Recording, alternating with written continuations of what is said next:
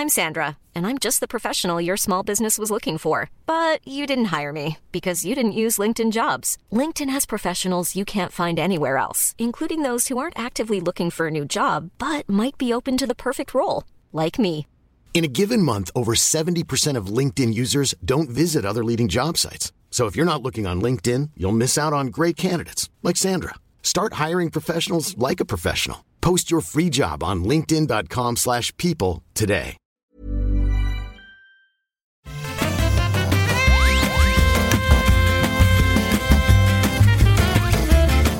Bonjour à tous et bienvenue dans le rendez-vous jeu, l'émission où on vous résume toute l'actu des jeux vidéo, mais aujourd'hui c'est pas l'actu, c'est le GOTY, comme vous le voyez dans le titre, notre jeu de l'année. C'est une tradition hein, dans chaque euh, épisode euh, de fin d'année ou de début d'année suivante. On se réunit entre euh, invités réguliers, entre animateurs réguliers de l'émission, et on essaye de parler de nos jeux préférés, et on essaye de déterminer le jeu de l'émission pour l'année. Cette année, ça risque de pas être facile, et on a aussi une petite partie avec euh, les votes des auditeurs qu'on vous réservera pour la fin. Je suis Patrick Béja, je suis très heureux de vous recevoir aujourd'hui. Je suis également très très très heureux de euh, remercier les gens qui soutiennent l'émission sur Patreon. Comme toujours, c'est grâce à vous qu'on peut, qu'on a encore pu cette année faire euh, des émissions. Bah, je crois chaque semaine, hein, on en a quasiment pas raté. Donc on est là au rendez-vous avec vous et c'est grâce à vous. Et je suis encore plus heureux et reconnaissant des co-animateurs réguliers qui forment un petit peu le, cœur de l'équipe du rendez-vous jeu. Et je suis euh, extatique de les recevoir aujourd'hui tous ensemble ou presque, on y vient dans une seconde. Euh, D'abord, Jika. Salut Jika, mon compagnon. Ben, c'est presque depuis le début de l'émission. Hein. Comment ça va? Depuis, depuis tellement longtemps, c'est incroyable. Ouais. Euh, je suis extatique aussi à l'idée de faire cette émission et, euh, et euh, je suis content parce que ça fait ça fait des jours et des jours que je me torture l'esprit à, à essayer de me faire ma liste de Gotti et euh, bon on en parlera tout à l'heure mais ça n'a pas été simple cette année mais euh, mais là je, ça va j'ai une liste qui se tient à peu près après c'est pas dit que je change d'avis au dernier moment donc euh, je je, je, j'en sais rien. Tu as encore quelques minutes. Et je précise, on n'a pas Voilà. la liste des autres. Donc on va les découvrir avec vous. Ça va être euh, Oui. surprise sur surprise. On est aussi avec euh, Escarina. Comment ça va, Esca Tu es en forme? Tu as, tu as pu euh, laisser ta fille euh, avec ton, ton ami. Donc euh, on n'aura pas l'invité surprise cette fois-ci. Tu peux même dire mon mari, puisqu'on est mariés officiellement vrai, depuis, cet été. Incroyable, ça a changé ma vie. Ça faisait 11 ans qu'on était ensemble. Donc, on peut dire que, que c'était plus une formalité joyeuse qu'autre chose. Euh, oui, oui, donc du coup, c'est bon, je suis toute seule. Vous, vous- je vous épargnerai les cris de bébé pour cette fois. tu sais, je suis, Je suis, je suis, comme je disais avant qu'on commence à enregistrer, je suis presque déçu. Tu sais, c'est devenu un petit moment qu'on attend, euh, que ça soit bon euh, la, la tienne ou euh, l'un de ce Jika ou même les miens parfois qui viennent dire bonjour. Bon, c'est les, les choses évoluent. Mais Oui. pardon, pardon, vas-y. Non, non, j'allais dire que moi aussi, je suis extatique de faire euh, cette, euh, cette émission avec vous, bien entendu. Et j'avais lancé le Twitch et j'avais complètement oublié qu'on n'était pas en live pour cette Ouais, pour celle-là, pour celle-là exceptionnellement.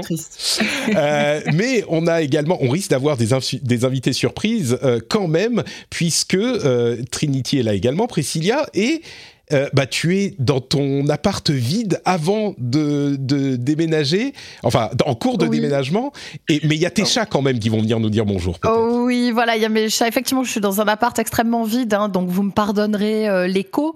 Euh, il fait extrêmement froid, j'ai mis une veste, j'ai pris un petit café, et mes chats sont là pour me tenir compagnie pour mes dernières heures dans cet appartement. Et surtout, je tenais vraiment à être dans cet épisode, donc j'ai tout donné pour pouvoir être là, même s'il y a beaucoup d'écho.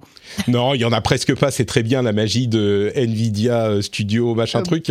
Exactement. C'est magnifique. bah merci à tous les tous les trois d'être là. Vous comprendrez peut-être si vous suivez l'émission régulièrement que euh, Dany lui n'a pas pu se joindre à nous malheureusement, Euh, malheureusement ou heureusement, hein, se diront peut-être certains. C'est un petit peu plus un petit peu moins chaotique quand cet agent du mal n'est pas dans l'émission. Mais n'ayez crainte, il nous a enregistré un petit segment. On a enregistré il y a quelques jours où il nous livre quand même ses GOTY, donc on pourra les écouter et les commenter. Mais avant de parler de nos GOTY spécifiques, euh, j'aimerais qu'on fasse un petit tour de table avec euh, les impressions sur l'année, parce que c'était une année un petit peu particulière au niveau jeux vidéo, peut-être même encore plus que la première année de pandémie. La deuxième a été un petit peu plus affectée, je crois. Euh, et du coup, je me tourne, bah, on va faire dans l'ordre encore. Jika, est-ce que tu peux nous donner tes impressions sur cette année vidéoludique. Mmh. Bah, écoute, c'est un peu ce que je disais au tout début là, que, que ça faisait plusieurs jours que je réfléchissais et tout pour me pour me torturer l'esprit, pour faire mes mes mes tops, enfin mes mes mes Gotti, Tes jeux de l'année, ouais. Euh, et c'est vrai que pour, ouais, ouais, pour la première fois, je pense depuis un moment, j'ai vraiment eu du mal en fait à, à sortir des jeux. Enfin voilà, l'année dernière, il y avait des évidences, tu vois, il y avait The Last of Us partout euh, de mon côté, il y avait, euh, euh il y avait euh, Final Fantasy 7 Remake, voilà ce genre de truc. Cette année, tu vois, j'ai, j'ai, vous allez voir, c'est, c'est presque des par défaut, tu vois. Il y a, il y a eu des super jeux, euh, mais euh, mais c'est vrai que euh, c'est une année un petit peu euh, un petit peu en demi-teinte. Après, je pense que je suis passé à, je suis passé à côté de pas mal de trucs que j'ai pas eu le temps de, de faire ou de finir. Euh, tu vois, je pourrais presque typiquement, tu vois, enfin, je, je, je ne, ne dis pas de titre, hein, parce que sinon ça va ça va déflorer. Oui, bah, mais... bah, oui, oui. Oui, c'est vrai. Voilà. En fait, bah, y a, non, mais je, je, voulais parler d'un jeu de, que, que, qui, est, pas dans mon top, mais peut-être que t'en parleras toi. Donc, je, ouais. je, du coup, je garde. Je, je, je crois euh, que je sais donc, ouais, duquel tu parles, une... peut-être. Ah, je sais pas. Euh, donc, euh, ouais, une, une, année un petit peu bizarre. Euh, bah, une année où, bah, bon, les, les, les sur console, euh, bah, sur console next gen, hein, moi j'ai une PS5 à la maison, bah, je l'ai pas beaucoup allumé, mais en même temps, à chaque fois, à chaque fois que je l'allumais pour jouer, j'étais quand même satisfait globalement. Euh, mais un truc qui, ouais, il, manque un truc cette année. Alors, en fait, j'ai joué à plein de jeux, mais il y a rien qui m'a, enfin, il y a rien qui m'a, à part, à part, je, je parlais de mes tu vois, il y a quand même eu des, des super jeux, mais voilà, il, il, manque cette, cette, petite étincelle de, ouais. Ouais, de, de, de, de, génie qui peut y avoir, qui, qui, a pu y avoir sur les autres années. Quoi. Je crois que c'est un truc dont on parlait, euh, c'est au cours des derniers mois. Il y a vraiment eu cette, euh, ce sentiment que bah, tous les gros gros jeux qui sont beaucoup plus lourds à produire ont été affectés par euh, le travail à distance et euh, ont été retardés. Et on parle souvent du February Apocalypse où ils ont tous été retardés en février, mais en fait c'est un petit peu plus large que ça. Hein. C'est euh, janvier, février, mars, il y a énormément de choses. Et du coup, ce qui est resté, c'était des jeux un petit peu plus agiles, peut-être avec des équipes plus réduites d'indés qui sont plus habitués à travailler à distance, plus que les gros paquebots des AAA. Et donc, bah, ça leur a laissé de la place d'un côté, mais de l'autre, euh, bah, ça fait qu'il n'y en a pas un qui met tout le monde d'accord. Parce que, évidemment, les AAA, c'est des trucs qui sont euh, réglés comme du papier à musique euh, pour plaire à tout le monde. Donc, sans doute avec moins de choses surprenantes, innovantes, qui prennent des risques. C'est le principe des, des, jeux indés qui ont besoin de rentrer moins d'argent pour être rentabilisés. Mais les AAA qui mettent tout le monde d'accord, qui plaisent peut-être pas autant qu'un jeu que vous avez découvert, qui vous avez adoré, mais qui plaisent bien à tout le monde, euh, même si évidemment il y a des exceptions, eh ben il y en a très très peu cette année. Donc c'est vrai que c'est euh, beaucoup plus éparpillé, je crois. Que c'est ton impression aussi sur cette année? Ouais, je, je, ressens un petit peu la même chose que vous. J'ai même eu le, le coup de quand j'ai essayé de faire ma liste. Forcément, j'ai été voir euh, les pour m'aider à me rappeler parce que j'ai une mémoire de poisson rouge les jeux qui étaient sortis cette année. Il y a des jeux, je me disais mais ils sont sortis cette année. J'étais persuadée qu'ils étaient sortis l'année dernière. Quoi, j'ai mmh. eu l'impression qu'il y a une espèce de déformation spatio-temporelle euh, en 2021. Euh, et moi, c'est une année un peu particulière. J'ai eu l'impression de courir après le temps pour pour trouver du temps pour jouer j'ai à peu près réussi à le faire. Euh, J'étais étonnée de voir que sur, euh, notamment sur la liste que tu avais partagée en sondage, il y avait entre guillemets autant de jeux auxquels j'avais ou joué ou bien entendu parler ou sur lesquels j'avais pu me renseigner. Euh, donc c'est pas une année euh, si plate que ça. Il y a quand même euh, quelques jolies choses, notamment du côté des indés comme vous disiez. Donc euh, donc voilà, mais c'est sûr qu'on retient un petit peu tout son souffle pour 2022, je pense. Hein. Ouais, ça je suis assez d'accord. Euh, Trinity, de ton côté, toi c'est un petit peu particulier aussi parce que tu es en stream tous les jours. Alors quand tu fais pas de l'IRL, tu joues au jeu et, donc, tu as, aussi besoin d'alimenter et du coup, tu as peut-être testé des choses que d'autres n'ont pas, vers, les autres, vers lesquelles d'autres n'ont pas forcément gravité. Mais, mais ouais, pareil, hein, même question. Est-ce que c'est mais... ton impression aussi? Eh ben, je vais, je vais quand même, malgré le fait que moi je joue euh, très régulièrement, euh, vu que, vu que c'est, c'est mon job en stream de tester plein de choses, je vous rejoins énormément sur tout ce que vous avez dit, euh, notamment au niveau des grosses sorties. J'ai dû aussi un petit peu me creuser la tête et, et aller regarder un petit peu ce qui était sorti cette année pour, euh, pour un petit peu me, me rappeler euh, qu'est-ce qu'il y a eu comme grosse sortie. je suis restée un petit peu sur ma faim là-dessus et effectivement, moi dans ma liste, sans citer de nom bien évidemment pour l'instant, il y a quand même une plus grosse majorité de jeux indés plus que de gros blockbusters par rapport à, des années précédentes où effectivement on aurait pu directement se dire ah bah tel jeu c'est obligatoire de le mettre, etc. Donc finalement je suis plutôt du même avis que vous tous sur ce point-là. Ouais, je pense que c'est le consensus. Hein. Donc bah voilà pour le, mini bilan avant qu'on parle même des jeux. Ça veut pas dire qu'il n'y a pas eu des bonnes choses et même de, très bonnes choses, euh, mais euh, c'est pas aussi clair et ça se reflète hein, d'ailleurs dans les dans les réponses euh, qu'on a eues pour le, bilan de l'année pour les auditeurs. Mais on en parlera un petit peu plus tard. Pour le moment, c'est la partie où nous, on va vous évoquer, on va vous lister nos GOTY. Et on va commencer avec, allez, je vais être gentil, le meilleur d'entre nous, euh, Dany et son petit segment qu'on va insérer immédiatement la liste de ses jeux de l'année. Alors Dany, tu ne peux pas être avec nous pour cet épisode, ça m'attriste profondément, comme tu t'en doutes. Euh, mais ça ne voulait pas dire qu'on n'allait pas avoir tes, tes quand même. Eh ben, évidemment, c'est important. Et je regrette aussi de ne pas pouvoir être là, surtout qu'évidemment, j'aurais contesté tous tes choix un par un. Et je les aurais mais détruits. je n'en doute pas. mais soit, hein. même si on est d'accord sur certains d'entre eux, c'est pas possible. je comprends, je comprends. Mais du coup, tu n'auras pas accès à ma liste. Euh, je pourrais les, les, énumérer en toute tranquillité. Mais ce que je peux faire, c'est contester les tiens, puisque tu vas nous les donner maintenant. Alors, ce que j'ai dit, c'est entre 3 et 5 jeux euh, mhm. qui vous ont... Que, les 3 et 5 jeux que vous avez préférés cette année, lesquels est-ce que tu as choisi, toi?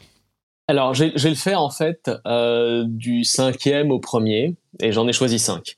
Euh, pourquoi? Parce que euh, c'était assez serré pour certains d'entre eux, hmm. et le cinquième, en fait, même si c'est pas forcément la, la révélation de l'année, ça reste un tellement bon jeu que je trouve qu'il mérite d'être dans cette liste. Donc, Number 5, Super Mario 3D World avec Bowser Fury. Hmm. Euh, Super Mario 3D World par lui-même déjà est un jeu mais fantastique et c'est un excellent jeu de plateforme coop, comme on parlait dans un hmm. certain épisode du rendez-vous jeu il y a pas si longtemps. Et euh, l'ajout de Bowser Fury dans le dans la cartouche est euh, c'est un, un autre très bon jeu par lui-même aussi, génial, j'adore. Ouais, tu, tu, tu me prends par le cœur, là. C'est difficile pour moi de, de contester par principe quand tu parles d'un Mario. euh, tu, tu savais comment bien stratégifier ton, ta liste. Bien joué. Tu vois, la, la raison pour laquelle je l'ai mis qu'en numéro 5, c'est parce que bah, finalement, Super Mario 3D World, c'est euh, bah, exactement comme sur Wii U. Donc, je l'avais déjà fait à l'époque. Excellent jeu de toute façon. Mais euh, oui, c'est pas forcément la nouveauté de l'année.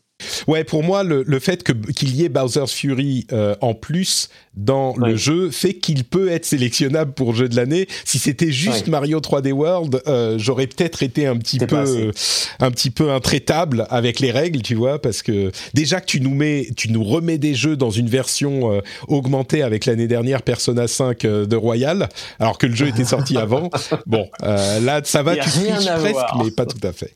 Mais, mais tu vois, disons que si on avait été euh, il y a enfin quelques années avant, quand Super Mario 3D World venait de sortir, je te dis, oh, c'est ça le GOTY, ah, il est imbattable. si vous avez une Switch et que vous avez un jeu à vous acheter dans l'année, et si vous n'avez jamais joué à Super Mario 3D World, allez-y, c'est euh, fantastique. Un des meilleurs jeux de plateforme euh, Tout à fait. 3D dans auquel j'ai joué de ma vie. Et Bowser's Fury mérite son, sa place, je pense. Il est super fun, stressant et, étrangement pour un, jeu de plateforme et vraiment très très bon aussi. Euh, individuellement même, il peut tenir la comparaison. Tout à fait. Et voilà. Donc sinon, numéro 4, euh, j'ai choisi euh, Metroid, euh, Metroid Dread. Hmm. Euh, donc j'aime beaucoup les Metroid, comme tu le sais, j'adore le côté aventure exploration. Il a quelques petits défauts, il est un peu labyrinthesque, l'ergonomie est pas forcément fantastique. il est sympa, il est, je pense, un poil trop difficile. Il peut être décourageant pour certaines personnes. Euh, et c'est un peu abrupt en fait en termes de difficulté parce que même le premier boss finalement euh, moi j'ai enfin je suis mort plusieurs fois dessus alors mm. que euh, finalement enfin dans mes souvenirs sur la version le tout premier sur Super NES euh, c'était moins difficile mais mm. bon peut-être que ma mémoire me joue des tours donc voilà mais c'est un très bon jeu il faut juste s'accrocher il n'est pas accessible à tout le monde c'est pour ça que je l'ai mis qu'en quatrième D'accord, donc Metroid Dread en, en quatrième. En, cinq, en, troisième, tu nous proposes. En troisième, euh, Pokémon Snap, pardon, New Pokémon Snap. Hein? Euh, ouais. Pardon? J'ai trouvé, ouais, j'ai trouvé que c'était une très bonne surprise et un, ah, une très bonne version mise à jour de, de l'original. C'est agréable, c'est sympa, c'est jouable avec toute la famille. Tu vois, tu, on parlait euh, donc dans, dans le rendez-vous jeu d'un Pokémon auquel mm. tu pourrais jouer avec ton, avec ton fils. Bah celui-là, finalement, c'est peut-être un excellent point d'accès. C'est fun, c'est rigolo. Euh, effectivement, oui, euh, c'est pas c'est pas un jeu dans lequel euh, nous adultes on va passer toute notre vie à être subjugués par le scénario, etc. Mais c'est un très très bon jeu familial. Écoute, euh, t'as de la chance que j'y ai pas joué parce que je suis sûr que si j'y avais joué, j'aurais pu légitimement te dire mais comment tu le mets en oui, Non, il y a, D'accord, bah, je suis très surpris. C'est, je m'y attendais pas. Donc, tu sais, tu t'es sur un rail et euh, il y a plusieurs chemins différents, des embranchements selon tes actions et ce que tu arrives mmh. à accomplir. Mais surtout, bah, tu as des Pokémon qui vivent dans la nature. Tu as vraiment l'impression d'être dans un univers où les Pokémon vivent, font des trucs, mmh. machin. Et surtout, quand t'en croises qui dorment sur une branche, machin, tu peux leur balancer des pommes ou des Pokéballs sur la tête pour les faire tomber et les tuer. et ça, c'est cool. je comprends mieux pourquoi il te plaît maintenant. Mais on est d'accord, tu es sur un rail et il faut juste prendre des photos. Hein. C'est le jeu. C'est juste des photos. Voilà. tu es sur un rail, tu prends des photos et les différentes actions que tu peux accomplir, c'est euh, jeter des fruits ou, ou pour ça, ça te permet en fait de débloquer des conditions qui changent en fait la façon dont le rail va fonctionner. Hmm. Euh, mais si tu fais rien de différent d'une partie à l'autre, c'est toujours la même chose, c'est euh, un hmm. peu rasoir. Sauf que effectivement, les Pokémon, euh, selon l'heure de la journée ou le moment où tu arrives plus ou moins vite, ils vont faire des actions différentes. D'accord. Écoute, je suis surpris. Au moins une surprise dans cette liste. on continue avec le numéro 2. Très bien. Et eh ben numéro 2, donc Resident Evil 5. Il me semble que c'est le 5. Mais non, 8. 8, oh, pardon, 8, oui, oui. Village, tu parles de ça. J'ai trop de numéros. Ah ouais, le village, exactement. oui, D'accord. C'est le 5, le V de, de Village. C'est ça, oui. C'est pour ça. Euh, très bon, euh, très bon Resident Evil. Il est fun. Euh, il y a de quelques déceptions hein, pour moi, mais le début du jeu est vraiment euh, prenant et intéressant jusqu'à ce qu'on termine le manoir. Après, ça devient un bon jeu, mais un peu facile et un peu trop FPS ou third person shooter pour moi. Mmh. Euh, bon, il y a beaucoup moins d'ambiance, ça devient moins une sorte de survival horror, mais plus un jeu de oh il y a des zombies, je vais aller les, les éclater. Euh, donc Resident Evil, la partie avec, c'est, j'y ai pas joué parce que j'ai pas eu le temps de quoi que ce soit cette année, mais euh, c'est la partie avec comment elle s'appelle Avec la baronne. Lady... Oui, c'est ça. J'allais dire Lady Ceausescu. Dimitrescu. Dimitrescu. c'est ça. Mon Dieu. En même temps, ça serait Resident Evil aussi avec. Euh, mais bon. Euh, ouais, et donc toute la partie du manoir justement où tu, euh, où, où tu, la croises est vraiment mm. bien. Et à partir du moment où tu te bats contre elle, par contre, là, ça commence à devenir décevant. Il y a quelques bonnes scènes euh, et le jeu reste sympa de bout en bout, mais c'est il y a une, une petite perte de rythme ou d'immersion, je pense, parce que vraiment le jeu, ça devient genre, allez-y, il y a des vagues de trucs, machin, massacrez là. Du coup, euh, et, juste avant de passer à ton jeu de l'année, c'est combien de temps cette partie? Tu te souviens dans le manoir, euh, qui est vraiment la partie qui t'a qui t'a séduit? Je suis curieux si quelqu'un se fait euh, offrir un Resident Evil, combien de temps pour la partie sympa du jeu? Je pense que le, jeu en tout, ça doit être quoi? Entre 10 et 15 heures de, gameplay. Hmm. La bonne, la, partie la plus sympa du jeu, c'est peut-être 4-5 heures, je pense, un bon tiers. Ok, très bien. Merci beaucoup. Et donc, le, ton jeu de l'année Eh ben là, assieds-toi bien. Hein. Euh, Ratchet et Clank, euh, Rift Apart. Ah ouais Est-ce que tu t'y attendais? Écoute, c'est difficile, comme on le disait euh, avant cette petite partie avec toi, c'est difficile de savoir quels vont être les jeux de l'année cette année parce qu'il y a tellement peu de super gros trucs qui mettent tout le monde d'accord mhm. ou de gros triple A calibrés pour plaire à tout le monde que ça peut sortir de nulle part. Et, hein mais j'aurais pas pensé Ratchet Clank dans mon souvenir. T'es pas un grand fan de, de la série. Mais du coup, pourquoi tu l'as choisi? Alors euh, non, j'aime bien la série, mais sans plus. Hein, ça me, disons que si tu me dis, euh, il y en a un qui va sortir dans deux ans, euh, va voir les vidéos, je, bon, je m'en fous un peu. mais pourquoi? Alors, premièrement, déjà, bah, les exclus PS5, il y en a peut-être moins que de types de manettes ou de covers différents. je ne ai pas compté, mais ça ne doit pas être très loin. Donc c'est un, c'est déjà un point. La deuxième chose, c'est que graphiquement, il est, euh, il est magnifique, j'ai trouvé. Euh, et le, et ensuite en tant que jeu de plateforme et jeu d'action globalement, il est rythmé, il est dynamique, il est, euh, il est assez varié et euh, il est très sympa de bout en bout. Et pour te donner un, un point de comparaison, c'est le seul jeu, je crois, de l'année que j'ai platiné euh, sur euh, PS4 ou 5. D'accord. Ah, donc t'as as vraiment, on t'y a passé beaucoup de temps. Ah, je l'ai retourné. Il est pas très long. Hein. C'est Hmm. c'est juste la bonne longueur en fait pour que ça devienne pas justement un monument de répétitivité avec euh, avec plein de trucs à accomplir euh, lassants. Là, il y a juste ce qu'il faut. C'est genre entre 10 et 15 heures aussi comme Resident Evil et euh, et tu t'amuses bien de bout en bout. D'accord, donc Ratchet Clank Rift Apart pour ton jeu de l'année. Bah, c'est une jolie liste, hein, beaucoup de Switch quand même. 3 sur 5, c'est sur Switch. On sent que tu as travaillé chez Nintendo. Hein. L'objectivité n'est pas Ouais, forcément ton point le plus fort. Mais, mais très bien, d'accord. Bah, merci beaucoup pour cette liste. Je sais pas si je serais euh, 100% d'accord ou à combien je serais d'accord avec ta liste. J'ai l'impression Mhm. qu'on va avoir des listes assez disparates dans nos... Cette année, Ouais. le- tu vois, comme il y a eu beaucoup de, de, de, de jeux retardés, euh, c'est pas une, c'est pas l'année la plus riche qu'on a en termes de super C'est blockbusters, ce qu'on dit toujours. euh, triple A, etc. Donc ouais, je voilà. Mais je pense que c'est justement aussi l'occasion pour des jeux qui n'auraient pas forcément eu leur place dans, dans cette liste de briller. Tu vois, Pokémon Snap par exemple euh, l'année dernière ou il y a Ouais. deux ans, je l'aurais peut-être pas mis dans le top. Ça va être un thème récurrent, je crois. Bah, merci beaucoup. Et puis nous, on va continuer avec euh, bah, nos, nos listes à nous. Merci, Dany. J'ai hâte de voir ça. Allez, merci à tous. au Ciao, revoir. ciao. Et voilà donc euh, un petit peu, bon, euh, je vais pas dire euh, controversé, mais des choix surprenants. Je me demande si ça va pas être le cas pour nous tous. On va pas là commenter ceux de Dany, puisque c'était, il ne peut pas se défendre. mais ce qu'on fait généralement, c'est que voilà, ce qu'on fait généralement, c'est que on parle. Alors on laisse la première personne évoquer ses titres, et puis quand il y en a un qui est dans notre liste aussi, euh, on, on parle de chaque titre l'un après l'autre. Et puis quand il y en a un qui est dans notre liste aussi, on peut le signaler à, à ce moment. Euh, et puis bah, on a dit, on sélectionne entre 3 et 5 jeux par personne. Euh, on verra si tout le monde en a sélectionné 5. Mais on va commencer avec Jika. Honneur aux, aux vrais journalistes professionnels qui sont payés pour.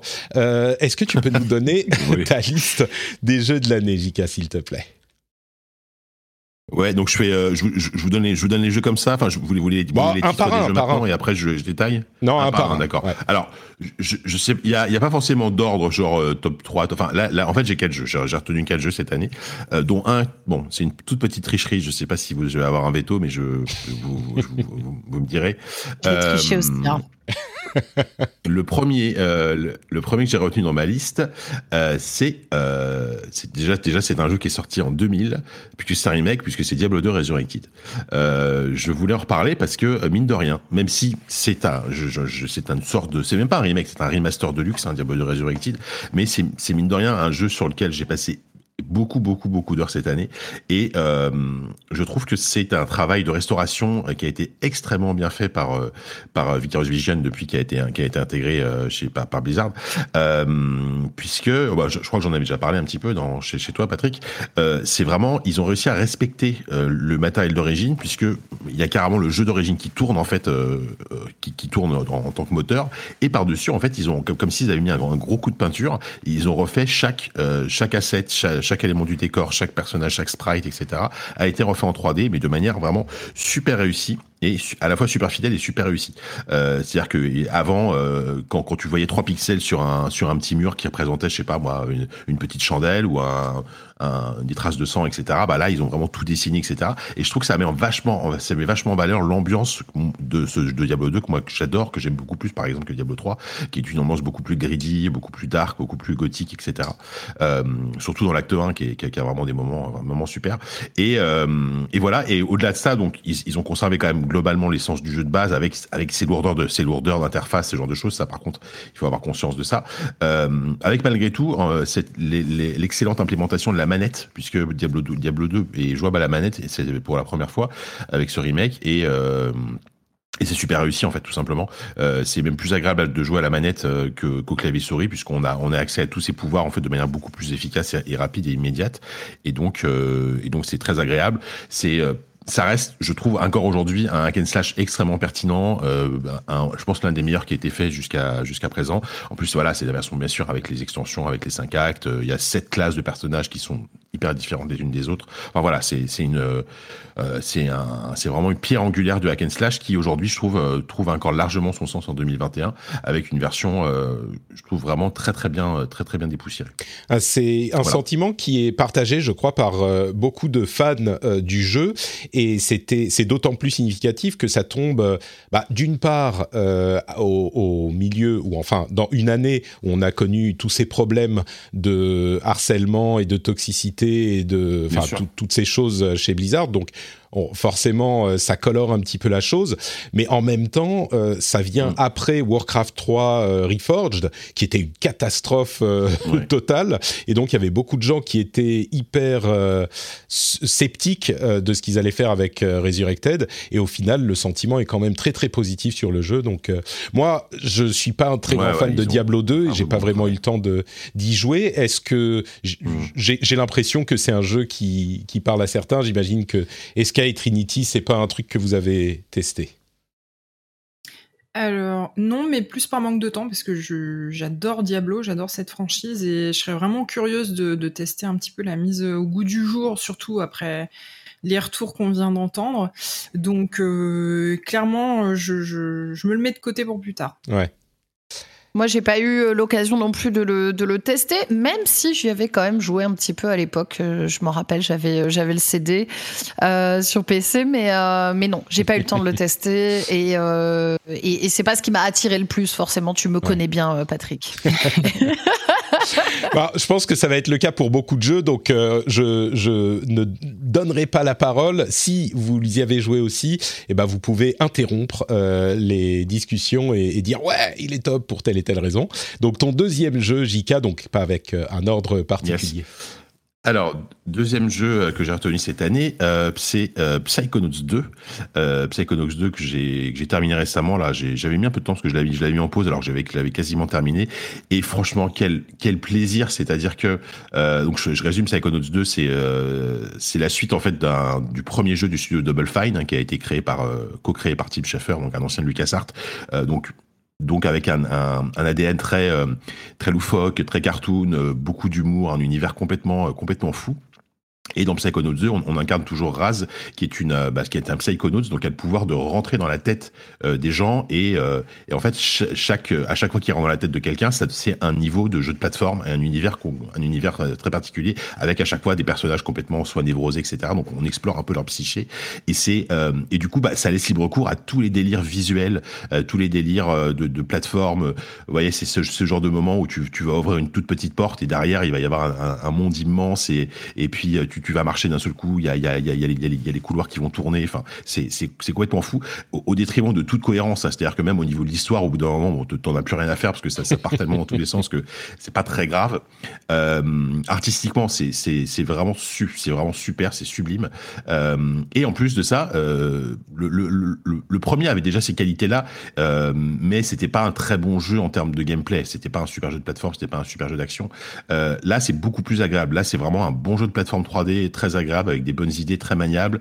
Euh, il y a un système de combat qui marche bien euh, avec une difficulté vraiment bien comme il faut, ni, ni, trop dur ni trop euh, ni trop simple et, et c'est un jeu vraiment qui, qui vaut le coup si, si vous êtes amateur de, de platformer 3D ce qui est un genre finalement qui est, qui, est plus trop représenté aujourd'hui hein. il, y a eu Ratchet Clank peut-être qu'on va en parler pendant cette émission je sais pas mais qui est qui est vraiment un, un, jeu je trouve beaucoup plus classique et finalement moins moins intéressant je trouve que, que Psychonauts 2 euh, Psychonauts 2 il y a vraiment ce truc où euh, à chaque à chaque fois que tu rentres dans la tête de quelqu'un, à chaque nouveau niveau, t'as as une surprise quoi. Tu sais que tu, tu, sais pas ce qui va se passer, mais tu sais que tu vas être surpris, tu sais que tu vas tu sais que tu vas rigoler, tu sais que tu vas tu vas avoir des trucs euh, complètement barrés.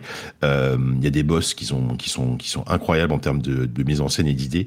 Euh, c'est un jeu qui a par contre qui a peut avoir le défaut, en tout cas surtout au début, d'être extrêmement bavard et le début est un petit peu et, et du coup j'ai peur que ça fasse lâcher des gens mais il faut s'accrocher. Au début en fait comme comme ils, mettent en place le scénario etc on est constamment interrompu par des cutscenes. Euh, c'est un petit peu un petit peu pénible au début euh, enfin ouais pendant, pendant les premières heures. Après ça se calme un petit peu une fois une fois une fois que c'est lancé. D'ailleurs le, jeu s'ouvre il y a, y a, presque un, un, petit monde ouvert euh, qu'on peut explorer à sa guise. Euh, après, c'est des cutscenes qui sont bien écrites, qui sont très drôles, etc. Mais il faut avoir conscience de ça. Euh, c'est pour moi là peut-être le seul vrai défaut, enfin véritable défaut du jeu. Mais sinon voilà, c'est un un excellent jeu. Je précise que c'est un jeu qui est euh, donc Double Fine a été racheté par Microsoft il y a quelques années maintenant. Et du coup du coup bah, le jeu est dans le Game Pass. Hein, donc si vous avez un, un Game Pass sur euh, Xbox ou sur PC, vous pouvez euh, vous pouvez l'essayer et c'est vraiment euh, c'est vraiment excellent. Quoi. Ouais, c'est un jeu qui, a, qui revient beaucoup dans les conversations, effectivement. et encore une fois, comme beaucoup de jeux, c'est un titre dont certains, dont ceux qui l'ont aimé se lamentent de ne pas le voir euh, plus apprécié ou peut-être plus mentionné dans les, mmh. dans les titres. De... Mais bah, je pense il avait que... plein de il, il, avait plein de nominations aux Game Awards et il est reparti avec que dalle, je crois, ou peut-être ouais. un ah, truc, je sais plus. Mais c'est ouais. le genre de jeu, euh, j'en entendais parler dans un autre podcast, c'est le genre de jeu dont tu sais qu'il est arrivé genre deuxième dans plein de catégories, euh, mais, mais c'est encore ouais. une caractéristique de cette année, quoi. Je pense qu'il y a plein de jeux comme ça euh, dont, dont, les gens vont se, vont se désoler qu'il n'ait pas été plus visible parce que ils sont, ils sont un petit peu passés sous le radar. Enfin, j'exagère, hein, il n'est pas passé sous le radar, Psychonauts, mais euh, effectivement, moi je l'ai testé un petit peu sur le Game Pass et j'en apprécie les qualités et c'est sa plus grande qualité et d'être dans le Game Pass comme ça j'ai pu y goûter sans, sans débourser d'argent en plus mmh. donc euh, super euh, ton troisième jeu du coup? Alors, euh, je vais garder, je pense, le, mon numéro 1 pour après. Donc, du coup, j'ai parlé du troisième. Alors, c'est là que j'ai un petit peu triché. Vous allez me dire si j'ai le droit. Mm -hmm. Parce que je vais parler d'un jeu qui est initialement sorti en 2019, mais il est sorti sur Switch, euh, là, il y a deux trois mois. Et, euh, et je crois que j'en ai jamais parlé dans chez toi Patrick. Peut-être que je dis des bêtises. C'est la version Switch de Disco Elysium. Euh, Disco Elysium qui est vraiment euh, une espèce de qui est déjà en fait pour moi qui, qui, qui est déjà une référence du, du RPG euh, du RPG PC du jeu de rôle PC euh, et une version Switch qui en plus je trouve s'en sort très très bien parce que euh, c'est alors je, rappelle ce que c'est Disco Elysium quand même. C'est un donc c'est un jeu de rôle effectivement qui est extrêmement basé sur la narration et sur la lecture. C'est-à-dire que vous n'avez pas, contrairement à la plupart des jeux de rôle, de système de combat, pas de combat au tour par tour, ce genre de choses. Les, actions, on va dire, s'il y a des combats, si, si, si à un moment il y a un combat, il y en a déjà pas beaucoup, tout se règle par des jets de dés, en fait, et tout se règle par du texte. Euh, c'est un jeu vraiment où il faut avoir conscience que tu vas passer 80% de ton temps à lire, à lire du texte. Euh, moi, à la base, c'est quelque chose que j'aime pas trop. Je, je suis pas, suis pas un grand fan de lecture dans les jeux vidéo. Euh, lire, lire le lore de, de Skyrim, par exemple, sur des pages et des pages, ça m'a jamais intéressé. Mais là, je suis complètement pris au jeu, rentré dedans, tout bêtement parce que euh, c'est extrêmement bien écrit. C'est l'un des jeux les plus, les mieux écrits, je pense que auxquels j'ai jamais joué. C'est l'un des jeux les plus drôles auxquels j'ai jamais joué. Et en plus, il y a une vraie rythmique en fait dans les dans l'écriture et les dialogues. C'est-à-dire que c'est jamais trop long, c'est bien rythmé. Euh, T'es toujours impliqué dans les dialogues puisque évidemment tu, tu peux répondre, tu, tu, tu, peux vraiment influencer euh, la partie sur dans la façon dont tu te comportes, dont tu, dont, sur ce que tu réponds. Et, euh, et, voilà. Et en plus, donc, au-delà, au en plus de ça, c'est un polar qui est vraiment super bien, super super haletant, super prenant jusqu'au bout. Euh, c'est une recherche, c'est une quête d'identité aussi parce que ils prennent le parti très euh, très classique, très, très tarte à la crème du héros amnésique au tout début. Euh, sauf que c'est une vraie, il y a une vraie justification. On, je rappelle qu'on joue un, un flic euh, complètement alcoolique et, euh, et complètement dépressif qui, qui se réveille de, de, de, cette pire gueule de bois de, de tous les temps et qui a, qui, a, qui, a, qui a, une gueule de bois tellement tellement puissante qu'il ne se souvient de rien. Il, il ne sait plus qui il est, il ne sait plus ce qu'il fait là il connaît même, il connaît même plus le monde qui l'entoure. Donc c'est et, ce qui est, ce qui est génial, c'est qu'on découvre en même temps que lui euh, ce qu'il a fait, ce qu'il a fait par le passé, pourquoi il en est arrivé là. Donc par, par moments, c'est à la fois très drôle et à la fois assez pathétique. Euh, donc t'as vraiment cette, cette, quête d'identité là pendant pendant la plupart du jeu, et en plus euh, une, enquête policière où tu comprends que bah, t'as été dépêché, euh, t'as été dépêché dans, dans, dans, dans la ville de Martin de, de pour pour enquêter sur un cadavre qui est, qui est, pendu à l'arrière de, l'hôtel dans lequel tu loges et pourquoi, pourquoi ce cadavre est là, qu'est-ce qui s'est passé. Mmh. Euh, et j'insiste sur le fait que c'est vraiment, euh, et, c'est ça qui est intéressant, c'est que même si vous n'êtes pas amateur de RPG en disant ouais moi les combats au tour par tour ou les combats tout court dans les RPG ça m'ennuie, la fantasy ça m'ennuie, etc. C'est pas du tout ça. C'est pas un univers de fantasy, c'est euh, un univers un peu euh, un peu c'est indescriptible c'est les années 70 avec euh, avec un côté euh, comme le côté URSS un peu des années 80 des années des années 80 c'est un studio euh, d'Europe de, de l'Est je sais plus où exactement c'est un studio voilà c'est le studio Zaum qui est un studio estonien à la base ouais, donc voilà. À la base, c'est un petit studio, c'est un collectif, c'est même un collectif d'artistes en fait, qui ont créé à la base, un, qui avait créé, un, qui avait créé le monde d'Elysium euh, en jeu de rôle papier, et euh, ils ont décidé de, de, réunir, de créer un studio pour euh, créer un, créer un, jeu vidéo à partir de cet univers qu'ils avaient créé. Donc c'est un univers qui est extrêmement documenté. Et, et, en plus, c'est un jeu génial. Ouais, alors je sais pas si on va l'autoriser ou pas, mais bon, c'est ton jeu, voilà. Euh, on va peut-être froncer les sourcils parce qu'effectivement, il est sorti en 2019. Toi, tu l'as fait sur Switch ou sur euh, ou à la sortie PC Tu prends vraiment alors, moi, je, Alors, figure-toi que alors, je, à moitié, parce que j'ai, j'ai, je l'ai, je l'ai fait pour de vrai euh, fin 2020, parce que j'ai attendu. En fait, à la base, il est sorti en, en, uniquement en anglais, et c'est un jeu qui est quand même très très ils font un bon niveau etc alors moi ça, ça allait mais c'est vrai qu'au bout d'un moment j'en avais un peu marre donc j'ai mis le jeu de côté et j'ai attendu la version française qui est sortie fin 2020 et euh, et je l'ai fait en entier à ce moment-là. Et là je suis en train de le refaire sur Switch euh, parce que je l'ai mmh. chopé. Et, et justement pour parler un peu de la version Switch pour être un peu dans l'actu euh, c'est une version qui est plutôt qui est plutôt bien faite parce que déjà ça reste super lisible. J'avais peur que le texte sur un petit écran ce soit un peu pénible. Ils ont adapté en fait la taille de l'interface pour que ça reste vraiment extrêmement lisible. Son seul défaut c'est que bah, Switch oblige, bah bon, le framerate des fois il, il caote un petit peu, euh, même et mais c'est pas très grave parce que c'est pas du tout un jeu qui est basé sur l'action, la fluidité, donc c'est pas c'est pas c'est pas gênant. Et les temps de chargement sont parfois un poil longs entre deux zones, mais sinon c'est c'est une des versions, c'est une version très agréable. Et moi et moi j'adore pouvoir le prendre comme ça, euh, y jouer y jouer une demi-heure et puis euh, et puis et puis reprendre ma partie plus tard. C'est c'est un bon format je trouve pour ce genre de jeu quoi. T'as as quand même beaucoup de dialogue. Le, le, petit écran de la Switch, ça va, c'est ça reste lisible? Ouais, bah moi, j'y joue sur Switch OLED, donc l'écran de 7 pouces, euh, et ça reste vraiment lisible parce que vraiment ils ont ils ont grossi exprès le, le les fenêtres de dialogue au moment au moment où, un dialogue se, déclenche, et c'est extrêmement vraiment c'est extrêmement lisible. Hein. Il y a aucun souci de lecture, euh, il y a aucun souci de lecture, et en plus le jeu gère le gère le tactile, donc tu peux tu, tu peux en plus l'utiliser jouer en mode tactile, notamment dans les dialogues et tout, ça peut être assez pratique. Euh, en plus de la manette qui est, qui est bien exploitée, donc euh, c'est une, une, version que je recommande. Si si on connaît pas du tout le jeu, euh, alors et qu'on a un PC, on peut le faire sur PC, c'est ça vaut bien sûr le coup. Mais euh, la, version Switch est, est, très, est très bonne, d'autant plus que depuis entre temps le jeu a été mis à jour euh, et, maintenant il est intégralement doublé. Alors, il y a c'est un taf de doublage qui est monstrueux parce que il y a, il y a des kilomètres et des kilomètres de texte et le, jeu est intégralement doublé et en plus qui est super bien doublé, doublé en anglais. Je précise, traduit en, et texte en français. Euh, mais euh, mais c'est c'est vraiment c'est vraiment super jeu avec une bonne version sur Switch en plus. Bon, ça passe, accepté, mais limite, hein, limite. et puis on mentionne aussi que c'est Danny, il a parlé de Super Mario 3D World, qui est un jeu qui est sorti sur Wii U. Non, mais il y a quand même. Eh, il y a quand même Bowser's Fury dans le dans Super Mario 3D World, donc euh, il y a toute une partie qui est complètement nouvelle. Ah non non non, c'est pas tout à fait pareil. Mais euh, on, mentionne aussi que c'est un jeu où, comme tu disais, il y a quasiment pas de combat, enfin il y a pas de violence, c'est vraiment tout ce qui se passe euh, se passe dans le, les dialogues et l'exploration et, et l'enquête. Euh, Et c'est une intention du studio qui s'est dit on va essayer de concevoir un jeu quel game design on peut faire sans euh, violence. Et en plus de ça, il y a tout ce système assez euh, incroyable de euh, traits de personnalité, d'éléments de, oui, de psychique. Pas parlé, mais... Oui, qu'on pourrait. Bon, c'est un jeu dont on a déjà beaucoup parlé les années précédentes, donc on va pas détailler, mais clairement. mais c'est un jeu que je recommande vraiment, même, même si vous n'êtes pas amateur de RPG et que vous êtes prêt à quand même à avoir un, un, truc où il faut lire beaucoup, mais mais encore une fois de manière extrême, toujours extrêmement agréable. C'est vraiment à tenter quoi. Très bien. Ton dernier jeu, du coup Allez.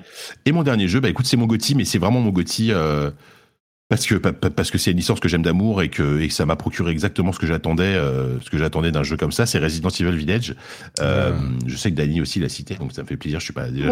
je sais qu'au moins on est au moins deux. Ah. D'accord. Trois. Oh là là, mais attendez, ça ça sent le. Ok, ah, très bien. C'est cool. Ouais. Parce que bah parce que en fait c'est euh, c'est je trouve une une bonne synthèse en fait de euh, des, des, tout premiers Resident Evil avec le côté euh, purement horreur, exploration de manoir, etc. dans la première partie du jeu, et ensuite dans la deuxième partie qui est souvent moins appréciée, mais que moi j'aime bien quand même, euh, qui pour le coup est, euh, est plus l'héritage de Resident Evil 4 avec avec beaucoup plus d'action et et ce qui était bien, c'est que Resident Evil 7 euh, était, un jeu que j'adore, mais dès, dès qu'il partait vers l'action, vers la fin, je, trouvais que c'était pas terrible, ça marchait pas bien. Et là, en fait, c'est, c'est, je trouve que c'est un jeu d'action beaucoup plus agréable que, que Resident Evil 7. Donc, on a à la fois un survival horror, euh, notamment dans sa première partie, qui est, d'une très très bonne qualité. Euh, l'ouverture du jeu, la première arrivée dans le village, la première fois qu'on est assailli par les par les espèces de loups-garous, c'est, c'est absolument euh, magistral en termes de mise en scène. Il y a aussi évidemment, je pense qu'il y a l'un des moments les plus flippants flippant que j'ai eu dans le jeu vidéo. je vais évidemment Ah. pas spoiler, mais je dis juste que c'est la, c'est la maison Benevito. Euh, Tout à fait. C'est, euh, c'est terrifiant. C'est C'est absolument terrifiant, on, on est d'accord. Avec des, avec des bruits, des, des bruits, euh, de, des cris, on va dire que, qui, qui résonnent encore en moi là. C'est- encore des frissons. Bah, du Euh, coup, euh, euh, du coup, on va, voilà. on va passer le bâton à, à Trinity parler, ouais. puisque vous êtes, vous avez ce jeu en commun. Euh, tu peux nous en dire deux mots aussi. euh, pourquoi tu l'as apprécié et puis on continuera avec toi. Euh, moi, je l'ai apprécié. Alors, bon, bah, bien évidemment, je suis euh, une énorme fan euh, de, de la licence euh, Resident Evil, donc c'était impossible pour moi de ne pas faire ce jeu-là. Euh, je suis assez d'accord avec toi. Alors, moi, j'avais énormément apprécié aussi Resident Evil, euh, Resident Evil 7. Je trouvais que d'inclure la première personne était, était une bonne chose finalement pour la licence. Et là, dans celui-ci, euh, je trouve qu'ils ont bien réussi, comme tu le disais, à mettre un certain rythme. Euh, on ne spoil pas, mais bien évidemment, il y a des phases de jeu qui sont très différentes au niveau des ennemis, etc., qui permettent d'apporter vraiment un petit peu de, diversité de gameplay, de faire des petits rappels euh, aux anciens Resident Evil. Il y a toute une phase de, de lore aussi qui est assez intéressante pour créer du lien avec les autres, les autres histoires. Dans la dans la grande majorité en fait du, du jeu, dans, dans presque son intégralité, j'ai apprécié euh, tous les moments que j'ai passés dessus. C'est très divertissant. Euh, on a envie de continuer le jeu jusqu'à connaître la fin. Donc moi, pour moi, c'est un carton plein. Je mettrais juste un tout petit bémol, mais ça, c'est mon avis, euh, sans trop justement en dire pour, ne pas spoiler. Mais il y a euh, un, ou deux euh, petites choses vers la fin qui, me dérangent sur les mobs. Je trouve que ça correspond pas trop à l'univers, mais ça, c'est mon avis. Et c'est la seule chose qui m'a fait tiquer, parce que sinon, tout le reste, j'ai passé un super moment sur le jeu. Mais il faut avouer que Resident Evil, c'est quand même une série qui, qui- je, je vais pas dire qui revient de loin, mais qui, qui est rest- qui a su se réinventer en fait, Ouais, parce que si, on peut euh, le dire. et, et à chaque fois, Ah oui, oui. c'était des grosses grosses réussites. Euh, le premier évidemment était carrément révolutionnaire, mais mais même après ça, il a commencé à se perdre avec euh, bon certains aiment le 2 euh, et, et peut-être moins les, les suivants, mais le 4 a été vraiment euh, très très euh, enfin différent et apprécié. Et puis ça a recommencé à être peut-être un petit peu moins. Et avec le 7, ils sont revenus aux sources et ça a refonctionné. Et là, le 8, une réussite aussi. Je suis sûr qu'il y a plein de séries dans ce sens. mais- Ils, sont, pardon, excuse-moi, je t'ai coupé, mais en fait, ils sont revenus aux sources, mais tout en prenant des risques, je trouve. Parce Ouais. que le problème qu'il y a eu avec les Resident Evil avant, alors au-delà du 5, qui est un peu le cas à part, euh, mais par exemple, même le 6, euh, ils essayaient de faire quelque chose où on revient aux sources, mais, mais il manquait l'étincelle. Et je trouve que là, dans les, euh, dans les deux derniers qu'ils ont fait, ils ont pris des risques, quand même, au niveau, euh, au au niveau de plein de choses. Ne serait-ce que mettre la première personne. Pour moi, mettre la première personne dans Resident Evil, c'était un risque. C'est un Mm. jeu qui a toujours été la troisième personne. Il y a beaucoup de gens qui, quand ils ont vu pour la première fois la première démo, étaient un petit peu. Tu vois, ils étaient là, mais comment ça, on met de la première personne sur Resident Evil? Et ils ont pris des risques, euh, ils ont, ils ont tenté des choses, et euh, effectivement, ça leur a réussi. Ils ont trouvé une formule euh, qui, malgré qu'on puisse leur reprocher quelques petits, quelques petits défauts, fonctionne en fait à l'heure actuelle. D'accord. Et ben écoute, euh, donc une troisième euh, personne qui apprécie Resident Evil entre Danny, Jika et Trinity. Euh, Est-ce que tu as tu as mis un ordre dans tes dans ta liste toi ou pas du tout? Trinity, Ouais, on est, on moi est... que tu parles, euh, Non, pardon. Bah du coup, Ah, pardon, Trinity. toi c'est fini. Hein, T'en avais que quatre. Non, c'est moi j'ai fini. Pardon, Merci, je croyais que tu parlais à ai- Ouais. donc Alors, euh, non, je n'ai pas mis euh, d'ordre parce qu'effectivement, moi, ça a été très dur parce que les, les jeux auxquels je joue sont très disparates euh, en termes de style. Euh, donc, pour moi, c'est toujours un peu compliqué de, de mettre un vrai ordre. Et surtout que celui que je mettrais potentiellement en premier, j'ai un peu triché parce qu'il n'est pas sorti cette année, mais je l'ai fait cette année. Ah, D'accord. Bon, Mais bah, écoute, alors, do- donne-nous tes- trois les autres jeux. avant, ouais. voilà. Ce que je vais faire, c'est que je vais vous donner d'abord les jeux qui sont sortis cette année et que j'ai notés. Et ensuite, euh, je vous donnerai euh, ceux sur lesquels j'ai triché. Euh. J'en ai, j'ai triché sur deux. Je suis. Oh, Oh là quel là, scandale. Honteux. ouais. Non, alors bien évidemment, j'ai mis, j'ai mis euh, Resident Evil 8 euh, pour moi, euh, qui est, euh, je crois, l'un des seuls euh, blockbusters, hormis aussi, euh, j'ai noté Little Nightmares 2, euh, qui est sorti euh, en février euh, 2021. Euh, qui pour moi euh, donc est développé par euh, par Tertier et édité par par Bandai. Little Nightmares 2, bah c'était le, le, risque hein, de, de faire souvent quand on sort une suite que ce soit un petit peu en dessous du premier. et très honnêtement, j'ai autant voire même plus apprécié cet opus. Alors pour ceux qui connaissent pas, c'est un jeu de, de plateforme et de réflexion qui fait appel à toutes les peurs de l'enfance. voilà dans une ambiance un peu Tim Burtonesque, extrêmement euh, tout ça, euh, où on joue, euh, où on joue donc un, petit personnage. Et cette fois-ci, il y en a deux. et très honnêtement, j'ai trouvé, j'ai trouvé que c'était au niveau du premier. j'ai passé un excellent moment. Pour moi, c'est un sans faute du début jusqu'à la fin. En tout cas, je ne lui trouve pas de pas de défaut. et j'ai adoré jouer à Little, Little Nightmares 2. Donc, c'était pas possible pour moi de ne pas le, le noter. Excusez-moi, mon chat se fait les griffes juste à côté. Euh, voilà, il a, décidé de. Voilà, il ne faisait pas de bruit depuis tout à l'heure, et puis là, il s'est dit tiens, c'est maintenant qu'elle parle, si je me faisais les griffes. euh, en troisième jeu, euh, je, je pense pas que je pense pas que quelqu'un d'autre l'avait noté du coup euh, Little Non, je crois pas. C'est. Je me souviens, je me souviens de l'avoir vu sur ton stream euh, effectivement en début d'année et j'avais été euh, impressionné et horrifié à la fois parce que c'est vraiment ambiance glauque quoi. Et, et, je me suis dit ça doit être cool pour les gens qui aiment ce genre de truc, mais moi c'est peut-être pas pour moi quoi. en fait, oui, mais le, le, le truc, c'est que hum, il est, il est glauque, c'est le mot, mais il est pas horreur à proprement dit. Mmh. Euh, et, euh, et, et, vraiment, euh, si, euh, si on aime bien voilà, ces ambiances un peu... Euh, c'est ambiance cauchemar en fait. Cauchemar d'enfant. Voilà, c'est vraiment... Oh là là ah c'est terrible. Il y a vraiment, moi, une des scènes que je ne spoilerai pas, mais mais il y a aussi tout un pan de, de, de, de comment dire, des niveaux qui se passent à l'école. Euh, et tous ceux qui ont joué, je pense, se rappelleront de ces mmh. moments-là. Euh, vraiment excellent, je vous le conseille. Si vous n'avez pas fait le 1, faites le 1, faites le 2, c'est vraiment des pépites. En troisième jeu, euh, j'ai noté euh, le jeu Road 96 dont on avait déjà parlé euh, dans un des, des euh, c'est un jeu euh, d'aventure procédurale développé par euh, Digix Art qui est sorti le 16 août 2021. Comme son nom l'indique, en fait, c'est un c'est un jeu qui se passe sur la route, un petit peu un jeu de de road trip, mais qui va plus loin que ça. Il hein. faut faut dire que c'est un jeu qui s'inspire notamment des films de Tarantino, des, des frères Cohen et surtout des films de de, de road trip. et en fait, on, on, va incarner un adolescent ou plus, même plusieurs en fait. Et notre objectif on est dans un état un petit peu, euh, un petit peu fictif, euh, mais un petit peu réaliste aussi, hein, euh, qui est, un peu totalitaire. Notre objectif est de rejoindre par tous les moyens la frontière et en fait on va rencontrer plein de personnages hauts en couleur. On va faire des choix et ces choix qui vont impacter tout ce qui va se passer par la suite pour notre personnage. C'est à la fois intense, poétique. La musique est faite par une très grosse partie de la musique est faite par Toxic Avenger et, ah. euh, et c'est vraiment un, un, bonheur, euh, un bonheur visuel parce que c'est un petit peu euh, une sorte de cel shading, un peu low poly, très très beau à, regarder, avec une ambiance musicale qui, qui, déchire. On a vraiment le choix, voilà, on peut partir en bus, en voiture, à pied. on a vraiment plein plein d'options et c'était un, un, très beau voyage, c'est le cas de le dire pour ma part.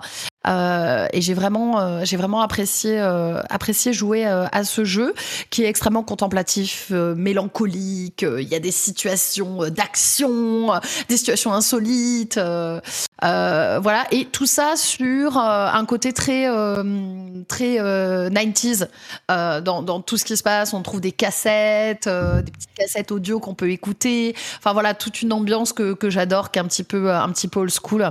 Donc Route 96 fait partie euh, de mon, euh, de mon top euh, cette année.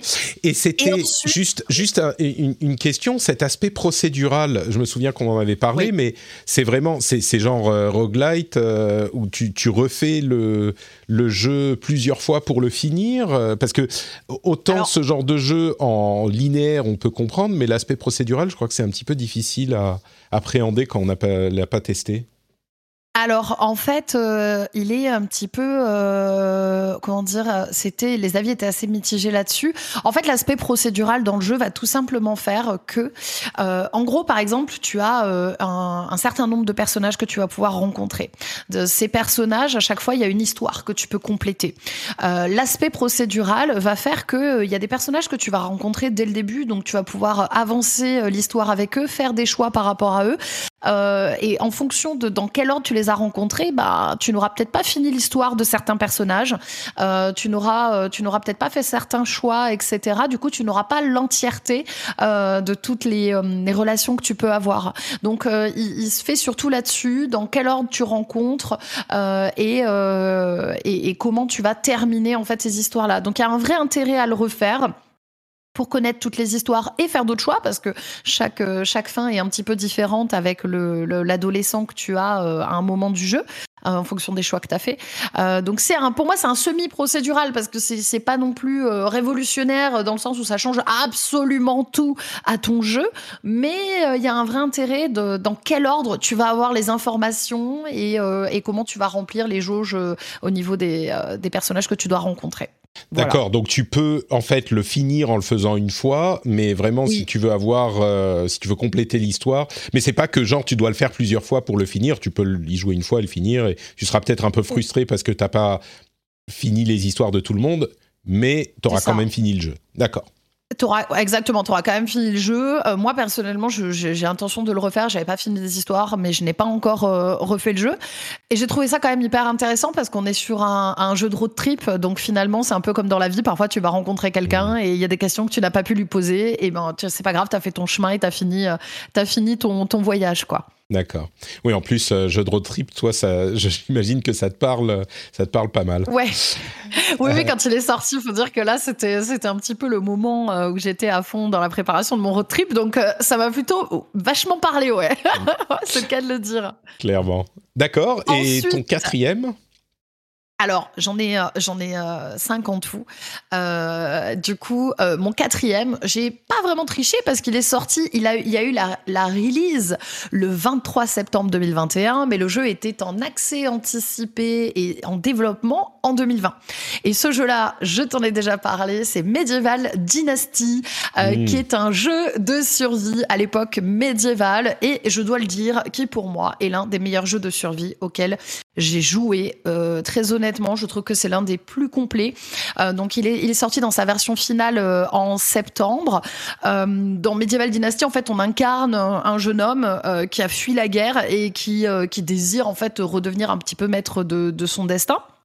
Et en fait, au, au, fil, au fil du jeu, on va, on va juste commencer se, se faire une petite maison euh, dans la forêt. Euh, et au fur et à mesure, on va faire grandir notre village. Euh, on va, tout ça se passe à la première personne. Hein. On va faire grandir notre village. On va commencer à développer de l'agriculture, etc., etc., jusqu'à avoir notre propre dynastie. On peut avoir une femme, on peut avoir des enfants qu'on pourra contrôler par la suite. Ce qui est très très intéressant. Contrôler ses enfants, il faut que j'y joue pour savoir comment ça marche parce que ça m'aiderait beaucoup de pouvoir contrôler mes enfants. Alors c'est un jeu qui est fait euh, par, euh, par Render Cube euh, et la particularité de leur jeu, et je, ferai un une très très petite aparté sur les autres jeux qui sont à venir de, de ce studio. La particularité, en fait, c'est qu'au-delà d'être un jeu de survie où on coupe du bois, où on chasse, etc., c'est qu'il va mêler plusieurs styles de jeu, en fait, qui sont assez complémentaires dans le jeu de survie. Donc, on va avoir effectivement le côté survie avec euh, la nourriture, il faut se nourrir, il faut cultiver avec un système qui est excellent au niveau des saisons, très très réaliste, tout ça. Euh, il y a aussi un, côté euh, de, simulation. Euh, on va vraiment pouvoir construire, agrandir les maisons, des étapes, des bâtiments, etc. Il y a le côté jeu de rôle dedans où on va développer notre personnage, on va interagir avec des PNJ, on va prendre soin de notre famille, former des alliances, etc. Et en plus de ça, il y a l'aspect stratégie euh, où on va pouvoir agrandir le village. Il y a vraiment une interface qui ressemble beaucoup au jeu de stratégie, mais très simplifié, euh, où on va pouvoir assigner euh, euh nos villageois, etc. Et ce qui en fait pour moi euh, le, le, le, jeu de survie le, le plus complet que j'ai vu. Euh, particularité de ce studio, ils sont en train d'appliquer cette formule qui est pour moi excellente à un jeu qui s'appelle Wild West Dynasty qui va sortir en 2022 et que j'attends comme le Messi qui sera sur le sur le thème du western et ce matin, en, en peaufinant mes recherches pour cet épisode, spécial, j'ai appris qu'ils étaient en train de faire un médiéval dynastie, un, un Sangoku dynastie qui sera tout simplement sur le thème du Japon avec exactement les mêmes mécaniques. Donc, euh, ouais, D'accord, là, ça me parle, là. euh, ah, tu vois, et j'ai posté des petites euh, photos ce matin. Le jeu a l'air magnifique et surtout, en fait, bah, du coup, je pense que ça va prendre beaucoup moins de temps que Medieval Dynasty parce qu'ils ont déjà la formule, ils ont déjà toute la base. Donc ça devrait arriver courant 2022. Comme d'habitude, n'hésitez pas à les wishlister. Moi, je leur, je leur donne un maximum de soutien parce que j'adore ce qu'ils font. Euh, et le, Mais Pardon. attends, je veux J'ai une juste. petite question. moi, euh, Bah, vas-y. euh, bien sûr. Non, mais juste, juste. En fait, tout- euh, toutes ces couches que tu as décrites là, c'est bien, mais c'est du coup, c'est pas un peu indigeste. Est- Est-ce que par exemple, moi qui, qui aime bien ce genre de jeu, mais je suis assez euh, euh, novice quand même sur les jeux de survie, est-ce que par exemple, c'est pas trop euh, trop hardcore en fait pour commencer? Alors justement, Sur un- sur ce- euh, euh, je trouve qu'il y a un très très bon équilibre euh, à ce niveau-là. Alors est-ce que je suis objective? Probablement pas. Mais moi je n'aime pas quand c'est trop indigeste. Tu, je- tu vois, je n'aime pas quand il y a trop trop de choses à gérer. Mais je trouve que le jeu t'amène les choses. C'est très bien fait parce que tu pars juste de ta petite maison et tu vas commencer à faire les choses. Et, et le jeu est assez long, hein. donc ça prend ça prend vraiment du temps. Voilà, c'est très progressif. Ça prend du temps à se mettre en place. Euh, et surtout, euh, l'interface est extrêmement simpliste. Euh, on n'est pas euh, parce que souvent quand on dit interface de jeu de, de stratégie, euh, les gens voient un truc euh, hyper lourd euh, visuellement. C'est absolument pas le cas dans Medieval Dynasty. C'est très, euh, il y a beaucoup d'icônes et c'est très simple. Et surtout, c'est qu'une petite partie du jeu.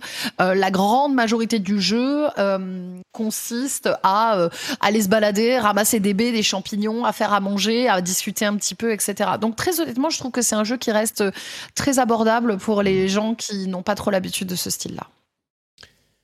Euh. Du, du coup, moi, j'aurais deux questions. Effectivement, ça c'est important parce que moi, je suis un débutant aussi, et là, tout à coup, peut-être pas Medieval Dynasty, encore que, mais peut-être euh, Sengoku Dynasty. Ça pourrait m'intéresser, mais une, une remarque. euh, tu as mentionné que c'était un jeu à la, troi- à la première personne. Effectivement, souvent les jeux de survie, enfin, ça dépend des styles, mais il y en a beaucoup qui sont en vue de dessus. Là, c'est vraiment FPS, enfin FP, Oui. first person. Ouais, ouais. Et, et donc, c'est vraiment un jeu en 3D où on se balade dans l'univers. Et qu'est-ce que c'est beau quand tu décris tout ce qu'on peut faire et tout ce qu'on. C'est pas le, le jeu le plus beau que j'ai vu de ma vie, mais, mais clairement, c'est super fouillé, super détaillé. Quand tu décris tout ce qu'on peut faire, j'ose même pas imaginer la complexité euh, d'un jeu comme ça, quoi. Parce que euh, tu, tu peux vraiment. Enfin, tu as des différentes structures, tu peux a- avoir euh, l'agencement de ton village. Enfin, c'est c'est très, très, très complexe euh, à faire, j'imagine. Et du coup, j'en ai oublié ma question, mais c'est pas grave. Mais tu as, tu as raison. euh, et et- et c'est pour ça que, que c'est un jeu que je mets énormément en avant, dont je parle extrêmement régulièrement, parce que je trouve que les, les, euh, les- vraiment les devs ont, ont abattu un travail dingue. Euh, et ils ont fait tout au fur et à mesure. Ils ont vraiment fait les choses dans l'ordre. Au début, quand le jeu est sorti en, en avant, en accès anticipé, il n'y avait pas tout. Et tout s'est mis en place au fur et à mesure pour que pour qu'il y ait les retours de la communauté en même temps. Et effectivement, le jeu est quand même très joli pour un jeu indépendant. Vraiment, c'est- c'est beau, c'est immersif. Et moi, j'hallucine toujours devant les possibilités. quoi. C'est euh, c'est euh, c'est c'est extrêmement fourni. Donc, n'hésitez pas à aller voir. Et euh, vivement Sengoku et Wild West. Ouais. J'ai une autre question, et puis je te laisse euh, avancer. Euh, Est-ce qu'il y a des conditions Alors, des conditions de défaite, euh, j'imagine, bah, tu meurs, ok, très bien. Mais est-ce qu'il y a des conditions de victoire? Est-ce que tu peux finir le jeu ou est-ce que tu continues? Et, et combien de temps ça dure euh, s'il y a des conditions de victoire? C'est 10 heures, 20 heures, 50 heures que tu joues pour arriver au bout? Alors, euh, c'est une très très bonne question parce que je ne suis pas encore arrivée au bout. Après, dans le principe d'un jeu de survie, euh, vraie condition de victoire, euh, j'ai pas Ouais, l'impression. De ce que de ce que je vois, c'est surtout tu continues à agrandir ta dynastie, euh, euh, etc. Alors, en termes de d'heures de jeu, euh, je ne sais pas comment ça a évolué parce que là, je n'ai pas encore fait les dernières mises à jour, mais il faut savoir que moi, à l'époque, en fait, tu débloques des choses au fur et à mesure. Par exemple, au début, tu peux avoir des poules, ensuite, tu peux avoir des oies, euh, pareil, juste pour, par exemple, tout ce qui est agriculture. Euh, faut savoir que moi, j'en étais à, je sais pas, à 60 heures de jeu et, et j'avais même pas débloqué euh, un, un tiers des trucs, quoi. Mm. Donc, c'est vraiment un jeu qui demande beaucoup de temps, beaucoup d'investissement. euh, voilà, ça, ça se fait au fur et à mesure. C'est très réaliste aussi sur le cours de la monnaie, etc. Tu peux pas, tu dois payer des taxes vu qu'on est à, euh, bah, un peu comme même à notre époque, mais voilà, tu dois payer des taxes à celui qui gère le village à côté. Il y a plein plein de choses. Donc c'est long. Conditions de victoire, euh, pour l'instant j'ai l'impression, euh, c'est plus après un système de, de de préservation de ton village, tu vois, de le faire évoluer tout en continuant à faire du commerce, etc. Parce qu'il y a plein d'autres villages autour, en fait. Euh, donc, euh, donc voilà, on est plus sur quelque chose qui se pérennise euh, plutôt qu'une condition de victoire. ouais. Je te survis un peu classique, peut-être. Exactement. Exactement. Super. Donc, médiéval dynastie. Et le dernier? Oui. Oui, alors le dernier, hein, puisqu'on est euh, sur une année horreur, voyage et survie, on finit avec de l'horreur. Et là, c'est le jeu où j'ai un petit peu triché, puisque le jeu est sorti en novembre 2020, mais moi je mhm. n'y ai joué que cette année. Et c'est A Dead of Night, euh, dont j'avais déjà parlé aussi ici, euh, qui est un jeu d'horreur indépendant édité et développé par Baggy Cat, euh, ou tout simplement c'est un jeu en FMV, donc vraiment qui mélange FMV et 3D, donc qui mélange le côté filmé et la 3D. C'est un jeu qui se passe dans un hôtel. On joue Maya, une jeune, une jeune demoiselle qui se rend à l'hôtel pour rejoindre ses amis et passer la nuit. Euh, et on est accueilli par un réceptionniste qui s'appelle Jimmy, qui euh, sur le moment nous paraît euh, très poli et très courtois.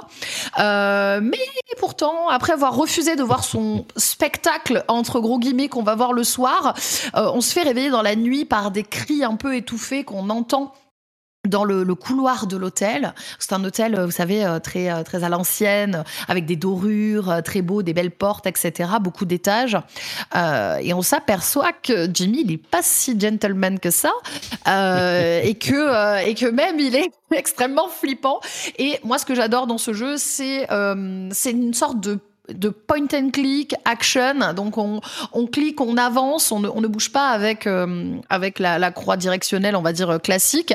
Euh, vraiment, c'est que du point and click. Euh, et on avance dans ces couloirs en courant. On doit éviter Jimmy. On peut regarder par les trous, par les euh, les petits Judas à travers les portes. On peut regarder aux angles, aux angles des couloirs, etc. C'est très dynamique, très flippant parce qu'en plus quand Jimmy nous tombe dessus, autant vous dire qu'il faut pas être cardiaque et je l'ai trouvé excellent pour un jeu indépendant d'horreur. C'est vraiment, euh, c'est vraiment très bien fait. Euh, il y a des petits systèmes de puzzle. Euh, c'est c'est pour moi très honnêtement cette année un des meilleurs jeux que j'ai fait. J'étais j'étais subjuguée par par ce qu'ils ont réussi à faire avec peu de moyens. Donc, euh, à Dead of Night, n'hésitez pas à aller le voir. Est-ce que tu peux me dire jamais entendu parler. C'est Dead of Night. Tu m'as vendu FM, FMV. Comment at, Dead of Night. At Dead of Night. At e, Dead. Ah, mais non, c'est ah, c'est At Dead of Night. Je croyais que c'était E Dead of Ah oui, d'accord. Non, non, c'est At Dead of Night. Ouais, c'est au milieu de la nuit, quoi. Parce que là, FMV, horreur, tu me l'as vendu, tu me l'as survendu. Euh, ah, mais en tu plus, vas... il coûte 12 euros. Je pense que je, pense que je vais l'acheter je vais l'acheter immédiatement. Très, très honnêtement, il est, euh, il, est, euh, il est excellent. Il est très, très flippant. ça marche très bien. Il est génial. non, mais moi, j'ai découvert ça. Euh, j'ai découvert ça par hasard. C'est mes viewers qui m'en ont parlé. Euh, j'ai dit, OK, je teste. Et on a passé, mais alors, des soirées dessus euh, à, à ah, Parce qu'en plus, tu joues le soir. Mais... Ah, bah, bien sûr. je vous aide ah bien. moi, je suis incapable de faire ça. Très bien, bah, super. C'était ma sélection. Très bien, ok. Il y, a, y, a, quand même un, un thème hein, général qui se dégage de. Tu trouves euh, un, tout petit peu, un tout petit peu. Euh, ok, très bien. Bah écoute, euh, Escarina, c'est à ton tour. Dis-nous tout. Alors moi je vous préviens tout de suite, il y aura aucun jeu d'horreur dans ma liste parce que je suis bien incapable d'en faire un seul. non, en général, ça se termine, je joue sans le son. Ou, ouais, non, mais Eska, et moi, on est team pipette, euh, c'est pas, c'est pas possible pour nous. tu sais, j'éteins la console et je pars en courant, quoi. Donc, euh, non, c'est pas possible. Et moi, dans ma, dans ma liste, il va y avoir des grands écarts entre des triple A et des tout petits jeux indés. Euh, alors, j'ai essayé de faire un ordre parce que tu me connais un petit peu, Patrick. Hein, tu sais que moi, j'aime bien l'ordre. donc, euh, alors, j'ai sélectionné cinq jeux. Euh, celui qui est tout en bas de ma pile, c'est Tales of Arise. Mmh. Euh, alors déjà, je, suis étonnée parce que personne, euh, enfin personne dans les personnes présentes n'a parlé de d'aucun jeu de ma liste, donc je suis plutôt contente. On verra Patrick si, si on se recroise avec toi. Euh, donc Tales of Arise, c'est le dernier gros JRPG qui est sorti là en septembre sur sur console et PC, et on en avait parlé pendant un, un rendez-vous jeu avec Exerve. D'ailleurs, c'était lui qui m'avait donné envie de de, de passer de passer à l'acte et de et de tester ce jeu-là. Ça faisait très longtemps que j'avais pas fait de de JRPG parce que les derniers que j'avais fait m'avaient vraiment déçu. Je trouvais qu'on était Enfin voilà, j'ai de plus en plus de mal à adhérer euh, euh, avec les, les, les, les, mises en scène et les scénarios et les personnages des, des JRPG que je trouve toujours un petit peu trop euh, what the fuck. du coup, ça me fait complètement sortir de du truc. Et puis là, il a été tellement convaincant que je me suis dit, allez, on se le tente. Et bah, j'ai pas été déçue. Alors, il y a toujours un côté très japonisant dans le dans l'histoire. Là aussi, on commence euh, le scénario avec un personnage euh, amnésique. on en parlait tout à l'heure avec euh, avec Jika, mais là, c'est pareil. Donc, il y a toujours quelques petites lourdeurs et on va dire clichés de scénario, mais dans l'ensemble, c'est pas trop naïf ou, ou kitsch. J'ai trouvé que ça, ça s'était occidentalisé au final, hein, pour le meilleur ou pour le pire. Et euh, au niveau gameplay, moi j'ai passé de très très bons moments. J'avais fini par euh, lâcher la série des Tales of parce que euh, euh, j'appréciais moins le côté le, le, gameplay du, du, action RPG, notamment la gestion des, des IA que j'avais que je trouvais assez désastreuse sur les sur les épisodes auxquels j'avais joué. Ça remonte maintenant à la, à la GameCube, hein, donc non, ça remonte à la Wii, pardon. Donc ça fait un petit bout de temps, mais j'avais complètement abandonné. Et cet épisode-là, il m'a vraiment réconcilié euh, avec la franchise. Pour le coup, je trouve que le l'IA est bien géré. Les combats au global, euh, moi j'ai pris du plaisir en tout cas à le faire. Euh, je trouve que c'est la force, c'est la force du jeu. Hein. Au-delà des améliorations de, comment dire, des, des, quality of life qui sont, les jeux sont souvent assez lourds, assez pénibles parfois les, les JRPG. Là, ils ont beaucoup amélioré. D'ailleurs, c'était un gros projet pour la série des Tales of le Arise, c'était vraiment l'idée de mettre le truc au goût du jour pour le rendre plus accessible, plus agréable, et, faire briller la qualité du gameplay dans les combats, et pour le coup, c'est réussi parce que il est beaucoup plus facile à prendre en main, et clairement, les combats, c'est super fun dès qu'on commence à, maîtriser un petit peu, ça, ça porte le truc, quoi. Ouais, en plus, tu peux incarner euh, différents personnages de l'équipe. Bon, ça rien de nouveau, mais ils ont vraiment chacun un gameplay euh, très spécifique. Euh, et, on s'est rendu compte, enfin, en en discutant, entre autres avec Exerve sur Twitter, que on avait tous nos petites habitudes avec des personnages complètement différents. Et je pense que du coup, peu importe ton, ton type de, de jeu habituel, tu peux trouver ton tu, vas pouvoir trouver ton petit personnage qui correspond à ta façon de mmh. jouer. Et encore une fois, l'IA étant plutôt, enfin moi j'ai eu aucun problème avec euh, l'usage de l'IA en tout cas dans le jeu. Euh, ça ça aide à faire passer le le truc euh, de façon de façon assez agréable et sans stresser sur ce que vont faire tes PNJ. surtout qu'ils ont ils ont implémenté dans le jeu une une gestion des points de soins qui sont pas tout à fait des points de mana et qui font je trouve que tu as un petit peu moins ce côté anxiogène de tes PNJ qui, enfin de, de des des coéquipiers ouais qui vont te bouffer toute la mana. C'est ça, qui vont qui vont venir aspirer toute ta réserve de mana en deux combats. Euh, ça tu l'as plus et je trouve que mine de rien ça retire un gros poids sur les sur les combats et pour le mieux quoi. Et après voilà de très beaux euh, de très beaux environnements, une musique de Motoi Sakuraba donc moi forcément je suis fan. Euh, enfin voilà en tout cas moi ça faisait très longtemps que j'avais pas pris plaisir à jouer à un JRPG. Euh, je suis assez d'accord. Euh, je, je, mentionnerai euh, Scarlet Nexus qui est sur le Game Pass, qui est pas tout à fait la même chose, qui est peut-être un petit peu moins séduisant pour certains.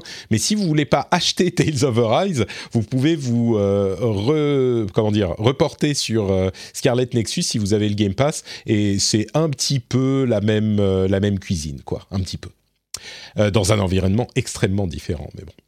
Ok, ton deuxième jeu, ou plutôt ton quatrième c'est ça, le quatrième, c'est un jeu double A de Joseph Fares et c'est Ah, ah d'accord. Euh, bon, Joseph Fares qui fait, c'est qui s'est un peu fait une spécialité hein, des, des jeux à deux, et tant mieux parce que c'est vrai que, alors moi j'y ai joué du coup avec euh, avec mon mari euh, et on a vraiment passé un super moment.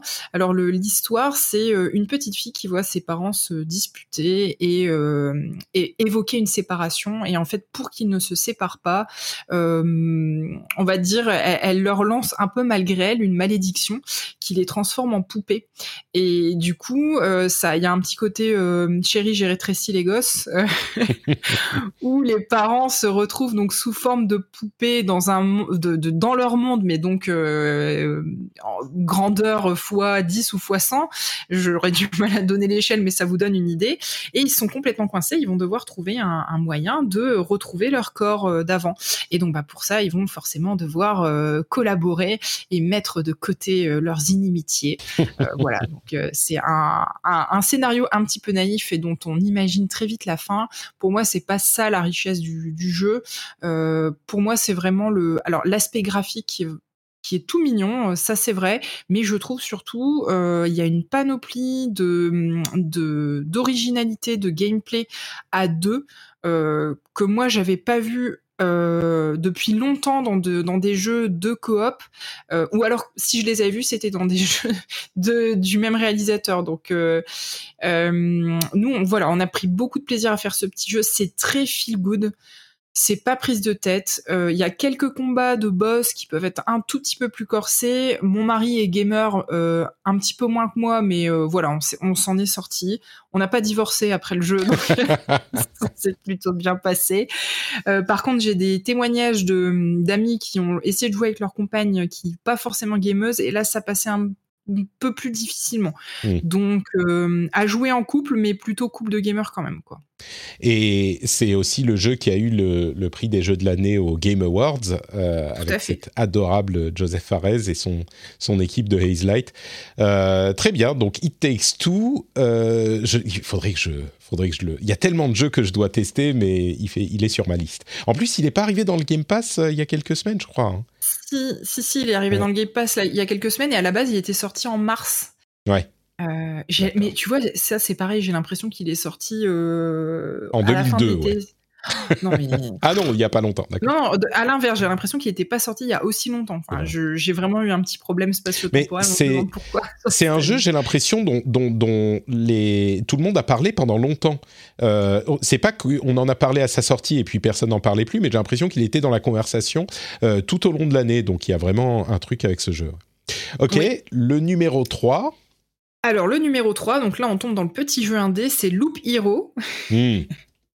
dont on s'était déjà parlé aussi dans les rendez-vous jeux. Alors, c'est toujours un petit peu la, galère de- d'essayer d'expliquer le concept de ce, jeu. Euh, alors, déjà, faut savoir que c'est un jeu qui est vraiment pas grand public, ne serait-ce que visuellement parlant. On est sur euh, du jeu euh, à look 16 bits avec des pixels dans tous les sens, une musique un petit peu rétro. Il y a des termes pour ça que j'ai complètement euh, sorti de ma mémoire. Euh, Bah, c'est une sorte de pixel art avec du cheap tunes, mais Oui, c'est ça. Mais, mais même au niveau du pixel art, il y a du pixel art qui est très très beau. hein. Là, on a l'impression que c'est une palette de couleurs et des pixels, mais il y en a tellement Ah ouais. sur l'écran, c'est genre du, une résolution de d'écran moderne, mais il te le bourre de pixels minuscules et c'est il y a aucune euh, cohérence artistique dans le Ouais. dans le style quoi. C'est c'est vraiment c'est carrément moche quoi. C'est super moche. C'est euh, très l'écran. très aride. C'est vraiment pas un jeu qui donne envie de d'être joué. Et pourtant, euh, le, je trouve que la force de ce jeu, c'est vraiment son concept. Donc en fait, euh, l'idée, euh, c'est que vous avez un, un petit chemin qui, qui forme une boucle, euh, et le personnage, euh, au fur et à mesure qu'il se déplace euh, case par case sur ce chemin, il va euh, euh, il va être confronté à des monstres. Donc là, ça lance des petits combats euh, au tour par tour. Euh, enfin, grosso modo au tour par tour. Hein, je vais pas re-rentrer dans le détail. Et en fait, à chaque fois qu'on tue des monstres, on va gagner de l'équipement ou des points, euh, des points d'XP, si je me rappelle bien, parce que ça fait un moment maintenant que j'y ai joué. Et en fait, au fur et à mesure, on va venir placer des petites, euh, des, des, des, des bâtiments autour, euh, autour de cette boucle et ces bâtiments vont provoquer des événements euh, quand votre personnage va passer devant. Et en fait, on, fabrique l'histoire du personnage et donc c'est un roguelite. Donc euh, l'idée c'est que euh, plus le personnage va faire de tours, plus ça va devenir compliqué pour lui de survivre et il va falloir réussir à le faire survivre jusqu'à l'apparition d'un boss. Et hum, une fois qu'on perd face à ce boss, parce que c'est très souvent comme ça dans les roguelites, le premier combat contre le boss, on, a peu de chances de le gagner. Et ben en fait, il y a une histoire derrière avec un autre gameplay qui se cache derrière cette histoire de boucle. Enfin, vraiment, c'est un jeu qui est très riche, très généreux. euh, qui a ce concept que moi j'avais vu euh, nulle part ailleurs, mais qui en même temps s'inspire de plein de choses de, de, de, de jeux très rétro. Enfin voilà, c'est typiquement le genre de jeu où on se dit, allez, j'y joue encore 5 minutes, et en fait, deux heures après, t'as toujours le nez sur ton écran. Quoi. C'est un des nombreux jeux que j'aimerais essayer, que j'aimerais tester. Loop Hero, bon, peut-être peut-être à un moment. Le j'allais dire quatrième, mais du coup, ton numéro 2 mon numéro 2, là aussi, c'est un tout petit jeu indé euh, et c'est Unpacking. Ah ouais, carrément, numéro 2. Ah ouais. Je l'adore. ah ouais, moi, ça a été vraiment mon petit bonbon euh, de fin d'année. J'ai même limite envie de dire de 2021. Ça faisait super longtemps que j'attendais ce jeu-là et je, il était dans ma wishlist Steam euh, depuis que j'avais vu les images. Euh, je crois que c'était sur Twitter que j'avais vu les premières images du jeu où on voyait des, des petites chambres toutes mignonnes en pixel art avec euh, des cartons et des trucs à ranger. Et je me suis dit, ce jeu est pour moi. Mais on est on est trois dans ce dans ce cas hein, parce que Trinity l'a fait aussi et, l'a bien aimé. Moi je l'ai je l'ai fait, je l'ai peut-être un petit peu moins moins aimé.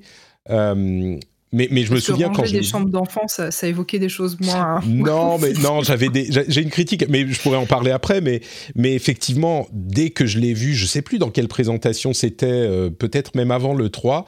Et, et pareil, moi, il m'avait fait, il m'avait tapé dans l'œil, et je, je crois que je vous en ai parlé à, à toutes les deux. Euh, enfin, j'en parlais à tout le monde. Et c'est genre euh, un jeu original et intéressant. Et bon, je suis content qu'il ait, qu'il ait été dans ta liste et du coup en numéro 2 carrément quoi. Ouais, carrément. Et effectivement, euh, pour moi, euh, ce qui, ce qui fait que ce jeu-là, il est pas comme les autres, c'est que c'est pas juste un jeu de rangement. En fait, derrière, il y a toute une histoire que, que tu suis. Bah, il me semble que vous en aviez parlé dans le dernier ZQSD euh, JK. Euh, enfin, sans, trop spoiler, en fait, la force scénaristique du jeu, c'est que juste en rangeant des trucs, et eh bah, tu découvres tout un pan de la vie de la, de la personne dont tu es en train de ranger les cartons. et tu as tout un discours euh, très bienveillant. Enfin, euh, c'est hyper malin, c'est vraiment hyper intelligent. Et moi, je m'attendais pas à ce que ce jeu me délivre autant, quoi. Tu vois, je, je m'attendais à un petit jeu de rangement un peu concon.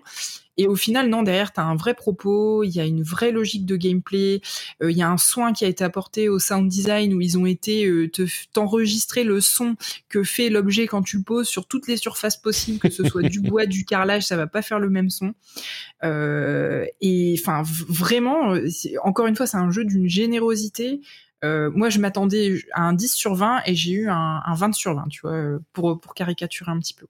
D'accord. Ouais, moi, je l'ai beaucoup apprécié aussi. J'ai trouvé que la, proposition de gameplay et narrative euh, évoluait pas assez sur euh, la longueur. Et, c'est pour ça qu'au final, je l'ai peut-être un petit peu moins apprécié que, que j'aurais voulu. ce que tu fais dans la première pièce ou dans les deux premières, c'est un petit peu la même manière dont ça te, t'impacte euh, sur toute la sur tout le jeu. Il est pas très long, hein, il doit faire 5 euh, heures de, jeu. Il est aussi dans le Game Pass, donc euh, vous pouvez aller le, y jouer là-dedans. Mais mais c'est vrai que je lui reconnais ses qualités et, vraiment son intelligence de narration par ce ce, gameplay qui est a priori tellement simple et insignifiant, j'irais même jusqu'à dire, est, très très intelligente. Donc je lui reconnais tout à fait ses qualités. Oui, ouais, je te, je te rejoins. Je comprends qu'effectivement, il n'est pas dénué de défauts. Des fois, ça peut être un petit peu répétitif. Il y a des objets qu'on n'arrive pas à placer dans les bonnes pièces. On comprend pas toujours pourquoi, parce que des fois, on a même du mal un, petit peu à comprendre de quel, quels objets euh, il s'agit. Euh, mais enfin, moi, c'est complètement passé en dessous de toutes les autres qualités du titre. Euh, j'ai vraiment gros cœur pour Unpacking. Je comprends. Et Trinity qui fait, qui était, c'était son entraînement pour son euh, packing et unpacking euh, euh, real life. Ah, Écoute, je viens de faire un déménagement en deux jours et demi pour mettre toute ma maison en carton. Je crois que le jeu m'a bien entraîné. Ouais, exactement. voilà, je suis au taquet. et donc, ton jeu de l'année à toi, Eska, c'est, c'est lequel? Eh ben, mon jeu de l'année, c'est pareil que pour Dany, c'est Ratchet Clank. Ah ouais. Rift Apart. Ouais. Euh, donc on regarde quand même un triple A ou quadruple A sur le, la première marche euh, me concernant. Euh, alors comme tu, tu as suivi mes péripéties, j'ai eu la chance de, décrocher une PS5 cet été et on m'a prêté Ratchet, Ratchet Clank Rift Apart. C'était le premier Ratchet Clank que je faisais. Euh, et ça m'a pas du tout empêché de, de, de, de vraiment de m'amuser et de comprendre l'univers en général. Bon, c'est pas très compliqué. Hein. Euh, L'histoire, c'est euh, Ratchet qui est le dernier. Alors, je sais plus c'est quoi. Lombax. J'allais dire un Klingon, mais c'est autre chose. c'est le dernier Lombax de l'univers et en fait euh, euh, il, arrive que pendant ce pendant ce, dans ce jeu là euh, en fait il y a des failles multidimensionnelles qui sont ouvertes et en fait c'est peut-être pas le dernier Lombax de tous les univers confondus. Et du coup dans ce jeu là avec Ratchet on va partir à la recherche des autres Lombax et on va aller de de, dimension en dimension. Et je, je sais pas quoi dire sur ce jeu en fait. Ce jeu, il est d'une simplicité de prise en main euh, absolument effarante et en même temps euh, d'une profondeur. Enfin, T'as beaucoup de possibilités, t'as énormément d'armes euh, disponibles, mais en même temps, c'est pas parce que t'as beaucoup d'armes que c'est compliqué de, les prendre en main. C'est juste un jeu qui se joue, quoi, tout simplement. On, s'amuse. Moi, je, je, je, suis redevenue une enfant en jouant à Ratchet Clank. C'est tu prends la manette et tu t'amuses, tu te prends pas la tête, il y a pas de il y a pas c'est fun tout de suite, il y a pas de règles compliquées, visuellement, c'est juste magnifique. Euh, moi, j'ai essayé de platiner le jeu. Alors, j'ai pas réussi, mais mais j'ai essayé. J'aurais bien voulu y arriver. Euh, j'ai vraiment vraiment raclé le jeu jusqu'à tout tout ce qu'il pouvait me donner. J'ai raclé, raclé, raclé. Euh, et j'ai et en fait, ça m'a juste donné envie de jouer aux autres Ratchet Clank. Donc, mm. alors ceux d'avant peut-être pas parce que ça va peut-être être un peu compliqué de me les procurer, mais c'est certain que les prochains, j'y jouerai sans aucun bah, doute. Ce ce que tu peux faire, c'est le, je crois qu'il est sur le PlayStation Now, c'est le remake, c'est Ratchet Clank tout court, qui est en fait le remake du premier, du tout premier sorti sur PS2. Et je crois que celui-là est disponible quasiment gratuitement sur le PlayStation. Enfin, si t'es abonné au PlayStation Now, ah bah, euh, je crois que c'est oui, sur euh, sur PS5, il est dans le PS Plus collection, je crois. Euh, c'est Ratchet Clank. PS Plus, voilà, PS Plus collection. Ouais. Euh, moi, je, moi, je voulais rajouter, bah, si tu, tu en parles, j'ai, je, je, je l'ai comparé tout à l'heure à Psychonauts parce que parce que c'est un peu comparable en termes de gameplay et euh, c'est un super jeu. Hein, j'ai presque un peu réfléchi à le mettre ou pourquoi pas. Mais euh, moi, contrairement à toi, est-ce que du coup, moi, j'avais beaucoup joué au précédent Ratchet et je lui reproche du coup de, de, de s'appuyer un peu trop sur ses acquis et de se contenter d'être une, une, grosse démo technique de la PS5, ce qui est, ah. le cas parce que est absolument magnifique. Et c'est vrai que moi, qui avais déjà fait 3, 4, 5 Ratchet précédemment bon, je me suis dit, ok, la, formule, elle est quand même. Tu vois, j'aurais bien voulu avoir un petit, un, peu plus d'originalité euh, par rapport. Et j'avoue que c'est un peu ce qui ressort de dans mon entourage, les, gens qui, enfin les, les gens autour de moi qui ont joué au précédent Ratchet, ils ont un peu cet avis-là. Après, ça n'enlève rien au fait que pour enfin, faire ça en tant que premier Ratchet, c'est, c'est, un excellent choix parce que ça reste un, un jeu sympa et c'est vrai qu'ils ont une formule qui est ultra efficace en termes de mélange de, de jeux d'action, c'est très action quand même, plus que plateforme, mais il y a quand même des petits passages de plateforme assez cool. Et puis il y a vraiment, moi, moi j'adore l'ambiance du jeu, quoi. C'est vraiment, euh, c'est rigolo, c'est bon enfant, c'est hyper décalé. Vraiment, ouais, tu, tu regardes, t'as l'impression de voir, voilà, un, un, long métrage en 3D. Enfin, peut-être, enfin, c'est pas au niveau de Pixar en tout cas en termes d'écriture, mais il y a vraiment ce côté. Euh, enfin, même avec mon fils, tu vois, euh, qui a 5 ans, il, me regardait jouer, euh, ça, ça, il, il, aimait beaucoup me regarder jouer, quoi. Oui. Donc, c'est un bon. c'est c'est vrai que c'est une bonne entrée en matière dans, dans l'univers de la série, mais, mais c'est peut-être un épisode un peu trop sage à mon goût, quoi. Ouais, moi j'ai eu effectivement la chance du coup de, de découvrir la licence avec celui-là, quoi. Ouais. Et je pense que beaucoup de gens euh, qui, l'ont qui sont sur PS5 euh, seront dans ce cas-là, et, et, ça peut être un bon moyen de, oui. de se mettre le, le pied à l'étrier sur le jeu. Super, donc c'est ton jeu de l'année, Ratchet Clank Rift Apart. Euh, bah écoutez, du coup, ça fait une belle panoplie de jeux, euh, quand même beaucoup de jeux très très différents. Euh, je vais vous donner les miens et bah il n'y a pas beaucoup de, comment dire de recoupement. D'abord une petite note. J'ai cette année mon deuxième enfant est né comme JK et et du coup, j'ai été quand même très très pris. Moi, je travaille de la maison et la petite, euh, elle est à la maison aussi parce que en Finlande, on n'a pas la crèche avant les 9 mois minimum, quelque chose comme ça, enfin généralement. Et, du coup, euh, c'est vraiment avec deux enfants à la maison, c'était très très compliqué pour moi. C'était une année euh, très très difficile au niveau temps. J'espère que ça ira un petit peu mieux l'année prochaine, mais euh, ce moment, c'est celui où on a clairement le, moins de temps et le plus de, difficultés à faire, à, comment dire, à se consacrer à des choses qui ne sont pas en train de, de crier pour demander à manger. Et, et du coup, il y a plein de jeux que j'ai pas. En plus avec l'année euh, qu'on a déjà évoquée qui était particulière, il y a plein de choses que j'aurais voulu faire que j'ai pas pu faire. Je pense à, des trucs comme bon Inscription, je l'ai testé un petit peu mais j'ai pas poussé parce que j'avais pas le temps, j'ai pas ça m'a pas accroché mais il y en a plein d'autres, il y a Chicory que j'aimerais faire, It Takes Two euh, dont on parlait, j'aimerais bien le faire aussi, Echoes of the Eye, l'extension de euh, Outer Wilds qui était qui est mon jeu favori de tous les temps. Bah j'ai même pas eu le temps parce que je veux me plonger vraiment dedans. J'ai pas vraiment eu le temps de jouer plus d'une demi-heure, je crois. Donc là encore, euh, c'est très très difficile de choisir les, les, jeux que je vais mentionner. Euh, et donc c'est important à, comprendre euh, quand on va partir dans, dans les discussions. Et c'est complètement en phase avec tout ce qu'on disait et tout ce, que, ce qui ressort des impressions générales. Mais du coup, ma liste, eh ben, pas d'ordre particulier non plus.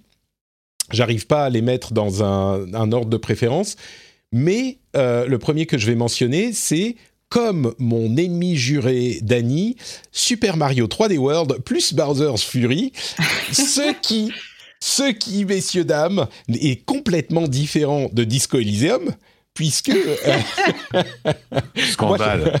Moi, je ne triche pas. Non, mais lui, il a le droit. Euh, non, non, c'est complètement différent parce que, comme je le disais, Bowser's Fury, c'est un jeu qui est, enfin, c'est une partie du jeu qui est même un jeu séparé dans le package, qui est un jeu différent. Alors, c'est un petit jeu, il dure 5-6 euh, heures. Sauf, que, excuse-moi, entre, entre, une licence qui a 40 ans et un, et un JRPG qui révolutionne le, le, jeu de rôle. Euh, et un RPG, tu veux dire. Hein, non, mais et, oui, peut-être, peut-être, mais Bowser Fury, il est sorti. Ouais. Et ouais, bon, Bowser, il existe depuis, il existe depuis 30 ans, Bowser. mais, mais ce qui est vraiment intéressant dans ce jeu, c'est que euh, il a, il a pris la base de Super Mario 3D World, qui était déjà une réussite totale, et l'équipe de euh, Mario Odyssey, si j'ai bien compris, c'est elle qui a travaillé sur euh, Bowser's Fury, a essayé d'en faire un petit peu un monde ouvert. C'est un petit peu un, avant-goût de ce que pourrait être un prochain Mario en monde ouvert. Et c'est tellement intelligemment fait, euh, tellement fun et on a tellement de liberté et c'est difficile en fait d'imaginer ce que pourrait vraiment donner un Mario en monde ouvert au-delà des univers un petit peu ouverts d'Odyssey qui, qui, sont un petit peu ça quand même. Mais là, c'est carrément un monde en plus différent où on a des centres d'activité entre guillemets qui sont organisés de manière différente et c'est en un grand niveau, c'est super intelligemment fait, euh, très original, et je crois qu'il mérite vraiment sa place. Euh, je suis déçu que plus de gens ne l'aient pas fait. Euh, j'imagine que on retrouvera beaucoup de leçons de Bowser Fury dans le prochain jeu de la licence quand quand il arrivera, et parce qu'il y a vraiment beaucoup beaucoup de bonnes idées. Et pour moi, c'est l'une des meilleures expériences de l'année. même s'il est sorti en mars, je m'en souviens encore. Et du coup, vos, devoirs pour 2022, c'est de faire euh, Bowser's Fury, vous tous là. C'est noté, mais il, est dans ma, dans ma liste de choses à faire. Euh. Très bien. Tu sais que je, ouais, bah je, je, je l'ai sur Switch et, en fait j'ai juste joué à Mario 3D World. Euh, bon, j'ai joué comme ça, j'aime bien, mais bon, je sais pas, ça, il y a un truc qui m'a, qui m'a, qui m'a pas accroché plus que ça. Du coup, mais du coup, j'ai pas lancé Bowser's Fury. Peut-être que je devrais euh, lancer ah bah Bowser's Fury directement. carrément, carrément. Ok. Il y a vraiment pas besoin d'avoir fait 3D World pour faire Bowser's Fury. Hein. Oui, c'est deux jeux complètement C'est deux jeux indépendants. Quoi. Mais du coup, si tu as fait 3D euh, World, est-ce que c'est pas un peu. Un peu quoi? Tu veux dire racheter le jeu complet juste pour Bowser's Fury? Ouais. Bah, disons que refaire 3D euh, World, c'est forcément un plaisir, donc je dirais que non. Mais oui, ça, ça, ça vaut pas le coup de payer le prix complet juste pour Bowser's Fury. Je suis, je, j'irai pas jusque là. C'est bien, tu, tu, restes honnête. Euh. c'est malgré moi, mais oui, je me force à être un tout petit peu objectif. Euh, les, deux jeux suivants, c'est des jeux que je classe vraiment dans la même catégorie, euh, qui sont des jeux qui, encore une fois, n'auraient peut-être pas été dans ma liste une année où il y aurait eu plus euh, à jouer et des choses un petit peu plus éclatantes, mais euh, Death's Door d'une part et Kena Bridge of Spirits d'autre part, c'est des jeux que ah. je trouve vraiment similaires et qui sont euh, enchanteurs dans leur style graphique et leur style de gameplay euh, différent.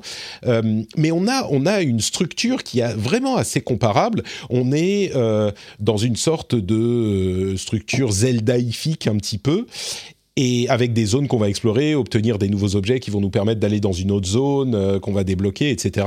Des combats assez exigeants dans les deux cas. Euh, C'était surprenant parce que Death Store, c'est un jeu dont on peut imaginer un petit jeu indé euh, qui, qui, va être euh, difficile. Kena Bridge of Spirits, c'est aussi un jeu indé, mais il est tellement plus dans les canons du AAA que euh, on en est, je pense, on en attend moins un truc exigeant. Et en fait, bon, c'est pas le jeu le plus difficile de la terre, mais il y a des combats, faut bien faire attention quand même, autant que Death Door en fait. et dans son style 2D, Death Door est sublime avec une inventivité, un univers vraiment particulier, vraiment très très beau. Euh, Kena en 3D, alors on en a tous entendu parler, on a tous vu les images et l'animation. C'est un studio, celui de Kena qui, euh, qui c'est Ember Lab, je crois, je sais plus.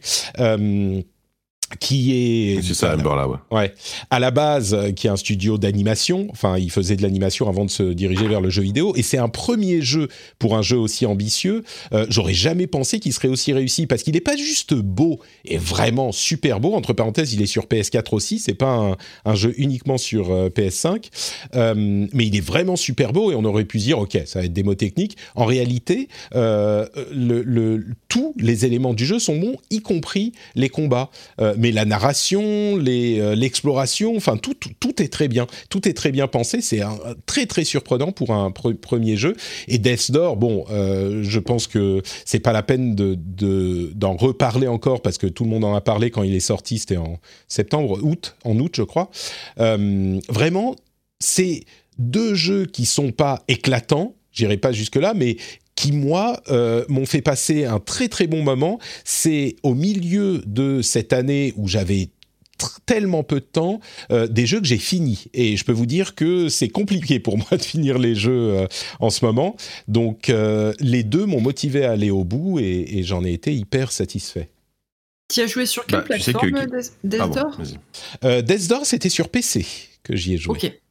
Ouais et Kena sur PS5 ouais et et Kena, moi, tu sais que vraiment, il, il, est, passé à deux doigts d'être dans mon top aussi. Limite, je pense qu'il serait cinquième. Euh, c'est juste qu'en fait, je, ne l'ai pas encore terminé, donc je voulais pas, je voulais quand même mettre que des jeux que j'ai terminés pour euh, pour ça. Et, euh, et c'est vrai que c'est super beau et j'adore la, la, proposition artistique. C'est vraiment, il y, a, une poésie dans, dans l'univers. Et, et, moi, ça, en termes de, de feeling, de, de gameplay, d'univers, ça m'a vraiment rappelé c'est l'époque des jeux d'action-aventure de la de l'époque génération PS2 GameCube. Au-delà de Zelda, ça, ça fait penser à du Star Fox Adventure, à Okami aussi beaucoup et je trouve qu'il y a vraiment il y a, ce feeling à, l'ancienne en fait dans le gameplay, mais qui est, qui est extrêmement agréable. Euh, et qui, est cool. Et c'est vrai que bon, il y a, y, a, y a quand même des, des boss qui sont assez chauds. Euh, L'avantage, c'est que si, si vraiment c'est ça, c'est trop compliqué, tu peux, tu peux switcher en facile à, à, volonté et revenir en normal. Donc ça, ça permet de progresser, on va dire, euh, sans, sans, sans trop galérer si vraiment c'est difficile. Mais voilà, c'est vrai que c'est un jeu qui est bourré de bonnes idées. De, enfin, ouais, c'est vraiment un, un, un beau jeu, quoi. Mmh, je suis assez d'accord. sur ma liste. Euh, je l'ai demandé au Père Noël. J'espère que j'étais assez sage pour l'avoir. je, suis, je suis sûr, je n'en doute pas. Tu as un petit peu joué aussi, euh, Trinity? Je t'entendais euh, mentionner que tu y avais joué aussi sur Kina, oui, oui, effectivement. J'y ai pensé. Et le, même chose que toi, Jika, c'est étant donné que je ne l'ai pas terminé, c'était compliqué de le mettre dans, dans le classement, mais c'est un des premiers qui est ressorti aussi quand, quand j'ai voulu faire ma liste. Bah, euh, je crois que c'est le cas pour beaucoup de gens. Hein. C'est vraiment un jeu qui a marqué. Et à, tort ou à raison, encore plus que Death's Door. Encore une fois, c'est des jeux qui sont excellents et qui sont euh, similaires, mais il est tellement beau, Kena, qu'il il marque plus. C'est inévitable. Et un jeu aussi ambitieux, encore une fois, j'insiste, mais pour une équipe dont c'est le premier, euh, c'est vraiment impressionnant. Et c'est même pas des gens qui étaient dans le jeu vidéo avant et qui ont créé un studio euh, pour faire encore plus de jeux de ce que je comprends, je suis sûr qu'il y a des gens qui faisaient des jeux vidéo aussi, mais, mais vraiment, le, les fondateurs et les directeurs du jeu, c'est des gens qui, pour qui c'est le premier jeu. Donc, vraiment une bonne surprise. Euh, donc c'était mon mes deuxième et troisième jeux. Et du coup le quatrième bah je fais euh, un petit peu je, je, contredis votre règle parce que je l'ai pas fini malheureusement. J'ai pas encore eu le temps de le finir mais j'ai vraiment l'intention de le faire à voir si je pourrais. C'est comme tu l'imaginais Jika Guardians of the Galaxy Marvel's Guardians of the ah. Galaxy.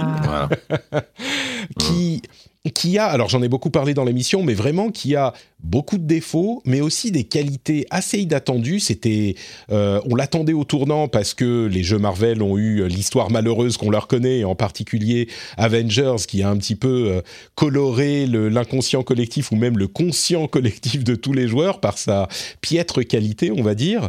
Et du coup, euh, je trouve qu'il a été un petit peu accueilli froidement à tort parce que si ces défauts sont clairs, euh, bon, le combat c'est euh, clairement pas un truc euh, incroyablement bien ficelé. Les, les, puzzles, il y a une partie puzzle qui est très sommaire, voire un petit peu, un petit peu, un petit peu chiante tout l'enrobage, que ça soit les graphismes, les personnages ou et surtout les dialogues, bon sang que c'est bon, c'est un niveau que euh, j'en parlais dans l'émission, mais que, que je crois j'ai jamais vu. La manière dont ils réussissent à intégrer la dynamique de l'équipe des Guardians of the Galaxy, qui est le cœur de cette euh, propriété, hein, c'est vraiment le fait que de, de cette euh, de cette équipe, enfin de cette équipe, de ce, ce concept des Guardians of the Galaxy, c'est l'équipe des gens qui, entre guillemets, ne s'aiment pas, mais qui en réalité sont une famille, euh, c'est très difficile à retranscrire pendant que tu joues. Et là, grâce à une écriture et un jeu d'acteur euh, au, meilleur de ce qu'on peut imaginer, eh ben ça fonctionne complètement. On s'emmerde jamais, même pendant les combats justement qui sont un petit peu euh, un petit peu moyens sur une bonne partie du jeu et qui sont jamais éclatants non plus. Eh ben même ça pendant les combats, c'est tellement fun de les écouter interagir les Guardians que euh, on prend du plaisir et on prend du plaisir tout du long. Quand on est en train de marcher dans des couloirs, quand on est en train d'essayer de placer un euh, gros conteneur porté par Drax pour arriver à l'endroit où on veut arriver dans ce petit puzzle, dans cette grande pièce, eh ben, ils s'envoient des vannes, ils disent des trucs marrants, c'est toujours, toujours fun. Et en plus de ça, les visuels sont tellement beaux, les personnages sont vraiment intéressants, je vais pas déflorer, mais il y a des personnages euh, du monde de Marvel qu'on n'a pas vu ailleurs, qui sont super bien faits, super bien rendus. Euh, je pense à deux personnages en particulier qui sont comme on les a jamais incarnés dans une autre propriété avant, et vraiment réussi. Je suis sûr qu'il y en a d'autres ensuite parce que je suis aux deux tiers du jeu, j'ai même pas du tout fini. Donc euh, même si il a des défauts clairs sur lesquels retombent les critiques et que je comprends, pour moi ces qualités lui donnent largement sa place dans le dans mon, mes jeux de l'année quoi. Moi, c'est une licence que j'avais découvert euh, avec les films euh, au cinéma et que j'avais ah, adoré, hein. notamment, notamment pour l'humour et à vous, à vous écouter, parce que t'es quand même pas le premier à vanter les louanges, notamment en termes d'écriture de ce jeu-là. On retrouve vraiment l'esprit des films. Euh, enfin, c'est l'impression que ça me donne. Bah, moi, j'irais même plus loin, j'irais même à te dire que je trouve ça plus drôle que les films. Ah, euh, honnêtement, euh, la, la, la, la, VF déjà, elle est excellente. Le, la, voix de Raccoon, elle est, elle est géniale. Enfin, c'est très très bien doublé. Et, euh, et moi, tu vois, Patrick, c'est vraiment un jeu. J'en avais rien à. Vraiment, ça m'intéressait pas. Vraiment, je et, ah et j'ai récupéré une version par le taf et tout. Je me suis dit, ouais, je, allez, je vais le lancer quand même pour voir quoi. Et, je suis comme toi, je l'ai pas fini encore, mais mais vraiment, j'ai envie de continuer parce qu'en fait, ouais, en, termes de gameplay, c'est c'est c'est ok quoi. Tu vois, c'est genre ok, c'est c'est c'est du Uncharted par moment. les combats, bon, c'est un peu c'est un peu fouillis, mais ça va ça marche quoi. Mais par contre, c'est vraiment, qu'est-ce que c'est drôle? Vraiment, ça faisait long. Moi, j'avais, enfin, plusieurs fois, vraiment, je ris quoi. Il y a vraiment Drax, il est, il est, il est, il est plus drôle que dans le film, plus, drôle que incroyable. avec des, des vraiment des, des, échanges entre Drax et Raccoon qui sont, qui sont délicieux quoi. Et euh, et il y a même des petits moments un peu, même si je pense que ça n'a pas de conséquences sur le jeu, mais il y a, y a, beaucoup de moments où tu peux, où euh, donc t'incarnes Star-Lord pendant tout le jeu, où tu peux choisir des, dialogues, donc tu peux influencer le, plus ou moins les situations en, en choisissant les, les, réponses que tu veux, etc. Euh, c'est vraiment une, bonne surprise, tu vois. Je je le mets pas dans mes gothi parce que je l'ai je l'ai pas fini et puis bon, ça reste assez classique en termes de gameplay, on va dire dans, une petite moyenne, bonne moyenne. Mais par contre, ce sera peut-être la, surprise de l'année, le jeu que j'attendais pas du tout et qui finalement se révèle bien bien meilleur que ce que je pensais, quoi. Bah, moi, c'est pareil que JK, tu vois. Je, ça, il m'a fait un peu l'effet Avengers, ce jeu-là. Je me disais, ouais, bon, ok, d'accord.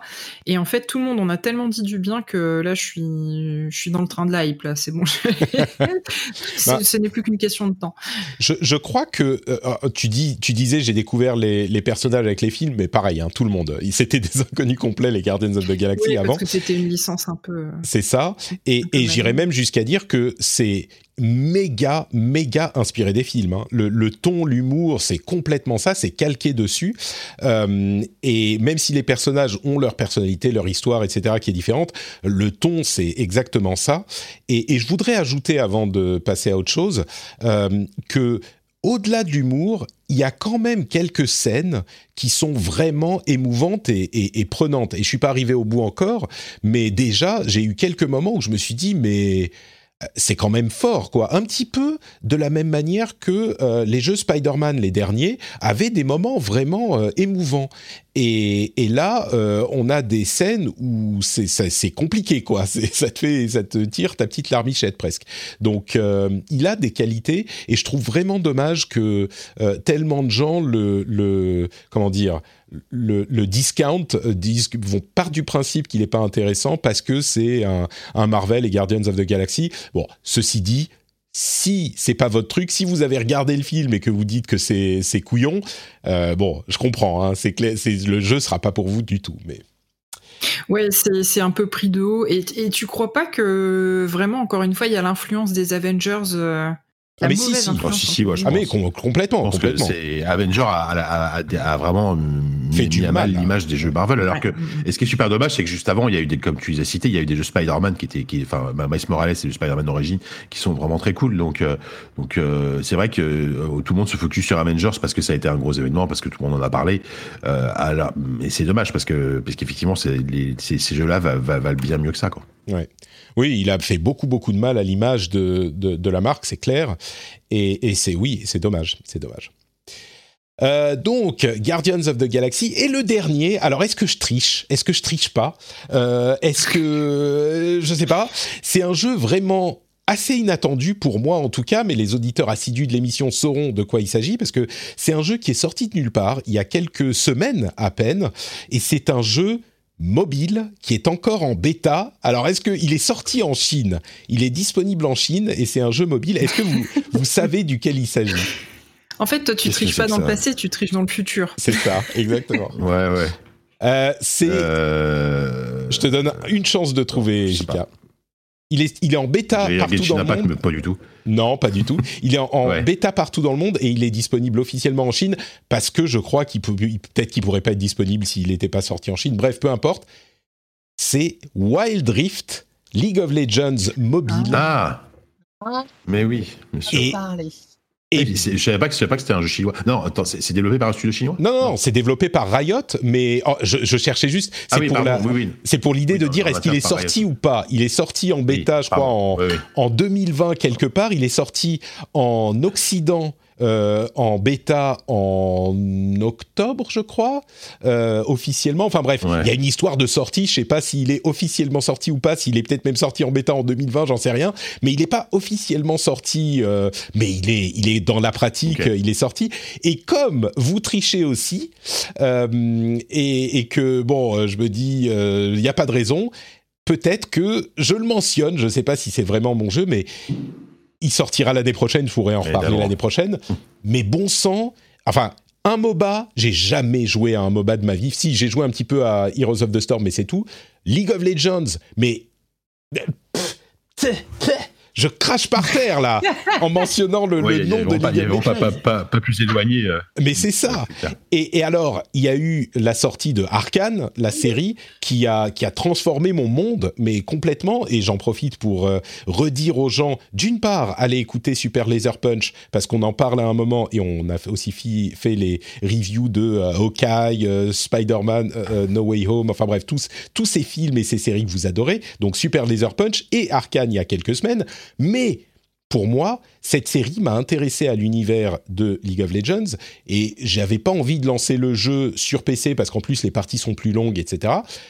Mais sur mobile, je me suis dit allez, je vais tenter. Et bon sang, mais il m'a aspiré ce jeu. Les parties sont beaucoup plus courtes, mais là, le fun des MOBA est toujours présent et la profondeur euh, du gameplay est toujours présente. Et euh, parce que c'est sur mobile, on peut y jouer un petit peu n'importe où, n'importe quand. Euh, il y a plein de personnages, les animations des persos de présentation sont euh, hyper attrayantes. les, les persos sont fun, c'est un univers Heroic Fantasy qui me parle en ce moment. le gameplay est très précis, très profond. On peut apprendre beaucoup de choses. Enfin, c'est une surprise totale et en trichant, j'ai envie de le mettre dans ma liste et peut-être même en premier dans ma liste. Et alors qu'il y a, il y a, je sais pas, un mois, euh, je n'en avais, j'en avais entendu parler, mais j'avais aucune envie d'y jouer. Et en plus sur mobile, euh, j'avais eu des petits indices, comme je le répète dans l'émission, avec euh, Diablo Immortal, qui était vraiment réussi sur mobile quand j'ai testé la bêta il y a un an. Mais là, c'est la confirmation que ça peut fonctionner. Et vraiment, c'est un jeu au même titre qu'il peut euh, être euh, un jeu de qualité sur euh, une autre plateforme, sur mobile, on est vraiment à un niveau absolument un, comment dire un niveau inattaquable. C'est un vrai bon jeu pour joueurs corps console PC que, les gens peuvent apprécier. Donc voilà, le, le, le le ciel m'est tombé sur la tête, euh, les chiens et les chats euh, dansent ensemble, je joue à Wild Rift. Moi, je te, trouve quand même très fort, Patrick, parce que depuis le début, tu dis est-ce que je peux tricher? Et en posant la question, il nous a fait toute la review de son jeu, donc maintenant on n'a plus le choix. c'est un petit peu ça. Euh, Moi, je suis, je suis, quand même un peu déçu de, de, de ça, bah, tout ça, Patrick. Hein. T'as changé. Hein. Moi, franchement, je suis pas sûr de continuer rendez-vous jeu l'année prochaine avec tout ça. Si tu commences à parler de MOBA, euh, on va pas s'entendre. Ouais, je, comprends, je comprends. Moi-même, euh, avant d'avoir vu la lumière, j'aurais eu la même réflexion. Mais je vous encourage, je vous encourage à, le tester. Même si vous pensez que c'est pas pour vous, vous risquez de, vous surprendre vous-même. On a des petits euh, chats dans les, enfin des channels dans le Discord où on se s'encourage les uns les autres. Donc euh, vous pouvez aller y jeter un petit coup d'œil si vous voulez tester avec nous. C'est euh, un, truc de groupe qui est vraiment fun. Donc essayez-le, essayez-le Wild Rift. Ça, ça, ça, coûte rien littéralement. Donc, mais vraiment. Du coup, c'est, tu dis que c'est en bêta, mais si, si, je vais y jouer là sur, sur mon iPhone, je peux le choper direct? Oui, oui, oui, oui. C'est une bêta ouverte. Il faut, il faut un accès spécial. Non, non, non. C'est une bêta ouverte. C'est pour ça que je dis. C'est ça, c'est ça. Il a, il a le. le il, je crois qu'il ne mentionne même pas que c'est une bêta. C'est juste qu'ils n'ont pas annoncé qu'il était sorti officiellement. Donc. Euh, il y aura du contenu en plus, et j'imagine, ça va être enrichi. Ah, mais tout le temps. Non, non, mais tout le temps, il est sorti le jeu. En pratique, il est sorti. Tu vois, ils ajoutent des héros tous les mois. Euh, enfin, non, il, y a des, des events tout le temps. Il est sorti. C'est juste qu'il n'y a pas euh, le, le, tag, euh, la eh date ben, de sortie officielle. Je suis actuel. Je suis actuellement en train de le télécharger. Je, je dis pas que je vais le lancer, mais il, sera, il, sera, sur mon téléphone. Super. Bah écoute, je suis, j'ai très hâte d'entendre ce que tu, ce que tu en penseras euh, en 2022. Je vous, je, je, je continuerai à surveiller.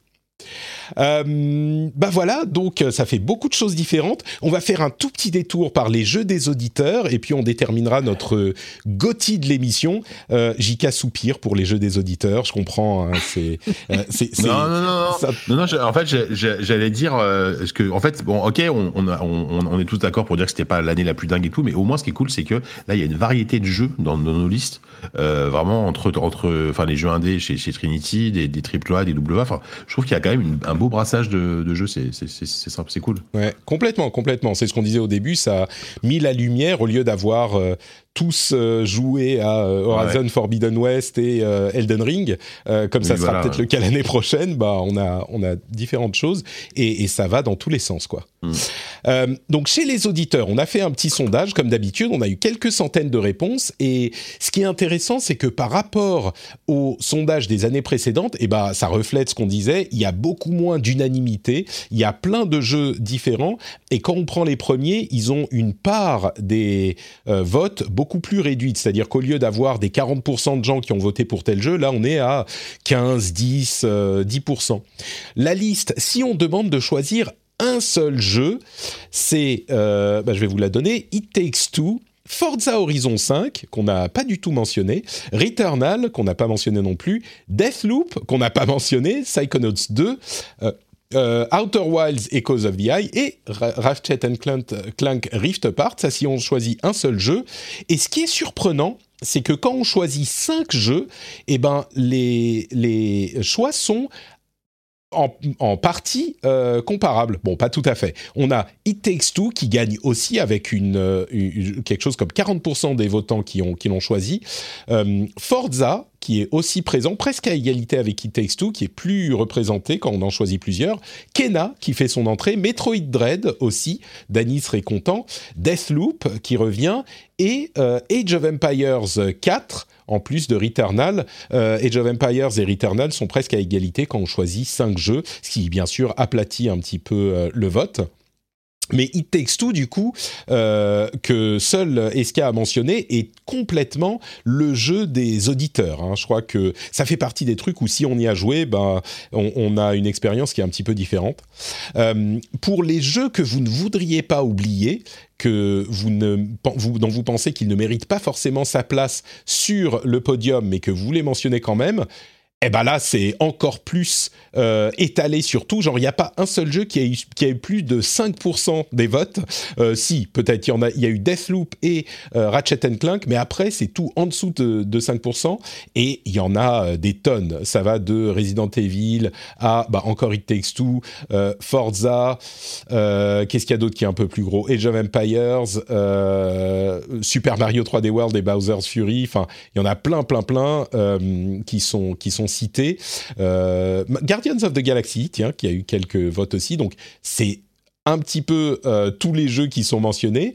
Et enfin, le jeu que vous avez détesté ou qui vous a horripilé, mais que vous avez peut-être un petit peu bien aimé quand même. Alors là, il y a un grand gagnant euh, qui est encore à une quinzaine de pourcents de vote, hein, donc c'est pas aussi éclatant que ça aurait pu l'être les années précédentes, mais 12 minutes dont on n'a pas du tout parlé, mais euh, ah, qui est. Ouais. alors, j'ai pas cité, mais en fait, j'avais mis des mentions spéciales que j'ai complètement oubliées. J'avais mis Forza et j'avais mis 12 minutes. Mais 12 euh, minutes parce que pour moi, il peut pas être Gotti, mais il était quand même très bien, mais il m'a trop énervé en fait. Ouais.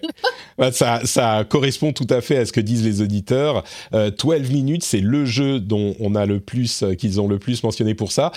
Et le deuxième, c'est Back for Blood. Je pense qu'il y a eu euh, ah, au début. Aïe, aïe, aïe. Ouais. voilà, c'est un peu ça. C'est un peu ça. Aïe, aïe, aïe, aïe, aïe. Euh, même s'il y a des gens qui l'aiment bien, hein, mais je crois que comme on pouvait le craindre sur la durée, ça a l'a pas trop fait. Il y a aussi Far Cry 6, euh, quoi d'autre, Pokémon Unite euh, que moi j'ai trouvé plutôt sympa, mais qui a été mentionné, et Metroid Dread, dont la difficulté, je crois, les, les pics de difficulté, comme le mentionnait Dany, étaient un petit peu frustrants pour certains, même si le jeu reste très très bon.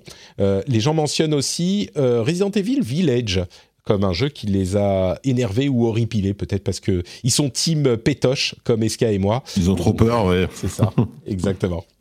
Et puis enfin, dans le champ libre, euh, vous avez mis quelques commentaires. D'abord, où est la Switch Pro annoncée, me demande-t-on? Bah, Elle est sortie, c'est la Switch OLED. Euh, c'est Pro l'OLED, c'est complètement ça, c'est la console qu'ils avaient euh, prévue. Euh, quelques commentaires pour mentionner le, le Game Pass euh, et le travail de Phil Spencer. Il faut avouer qu'il a quand même réussi à réhabiliter l'image de la Xbox et même à créer une, un attachement à la marque et au Game Pass qui est en train de pousser toute l'industrie à, euh, euh, à revoir la manière dont ils font les choses. Euh, ça, c'est notable aussi, encore plus sur cette année peut-être que les années précédentes. des compliments sur l'after show, merci beaucoup, sur l'after show et sur les, le, le, Twitch qu'on fait désormais pour la plupart des épisodes. Donc vous pouvez nous rejoindre sur Twitch. Visiblement, ça plaît. des commentaires gentils aussi qui disent on aimerait faire tous les jeux, mais grâce au rendez-vous jeu, c'est comme si, c'est presque pareil, merci. Vive le patrixme Il y a des gens qui, suivent bien, tu vois, le patrisme, c'est une doctrine extrêmement importante. Patrick Président, merci, merci, euh, j'attends vos votes. Pizza Ananas, il y a des gens qui y sont encore. Clink Patrick, et tu mérites le café que je ne bois pas. Votez Patrick, je vais me pencher sur la question du café au mois de janvier. Merci à vous tous. Et puis la conclusion, c'est un truc dont on parlera peut-être dans un prochain épisode. Euh, une bonne année en attendant un 2022 record. Ils ont déplacé Noël 2021 en février 2022. C'est un petit peu ça. Euh, l'année prochaine risque d'être absolument explosive. Rien qu'en regardant la première moitié d'année, c'est euh, absolument hallucinant. Et il y a d'autres choses qui arrivent en fin d'année. Donc oui, 2022, ça risque d'être quelque chose. Mais du coup, ça nous laisse notre, euh, notre choix cornélien, encore plus cornélien que d'habitude. Quel est le Gotti de l'émission?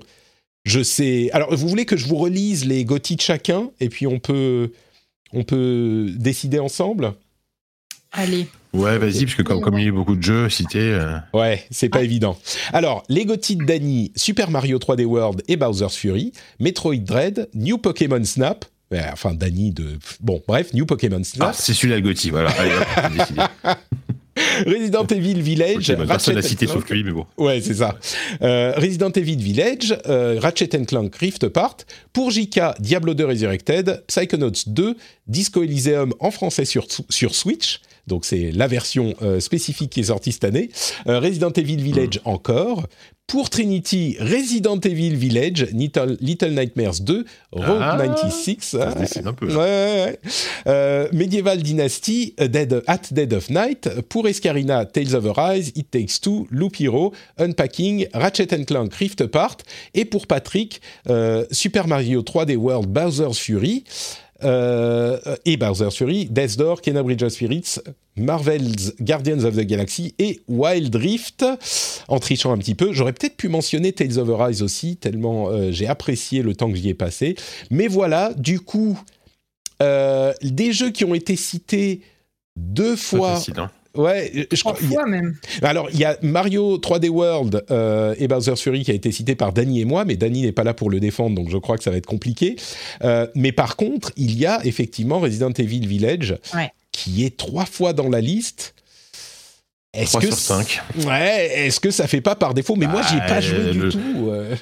Là, mais nous, on n'y joue pas parce que. On a peur, ouais, c'est ça voilà, dans, notre fiche de mhm. compétences de perso, tu vois, il y a ça. Euh. mais, mais du coup, j'ai du mal à en voir un euh, autre, quoi. Non, Jika bah, c'est ça. Il y a Ratchet Clank qui est cité deux fois et que ce serait pas déconnant de, de, le mettre, mais. Euh, mais Ouais, hmm. ouais c'est pas évident. Moi je, moi, je mettrais quand même plus Resident Evil. le problème, c'est que dans, les deux cas, on est, on est, on est sur des licences qui sont hyper installées et sur des jeux qui sont super efficaces, mais qui, qui réinventent pas non plus la formule, quoi. Donc, euh, c'est dommage. On, on pourra plus récompenser un truc un peu plus audacieux, mais mais euh, tu vois, on n'a pas. on peut on peut faire à Dead, at Night. Euh, moi, je, est, j'ai téléchargé. Là, j'ai qu'une envie, c'est d'arrêter l'émission pour le lancer.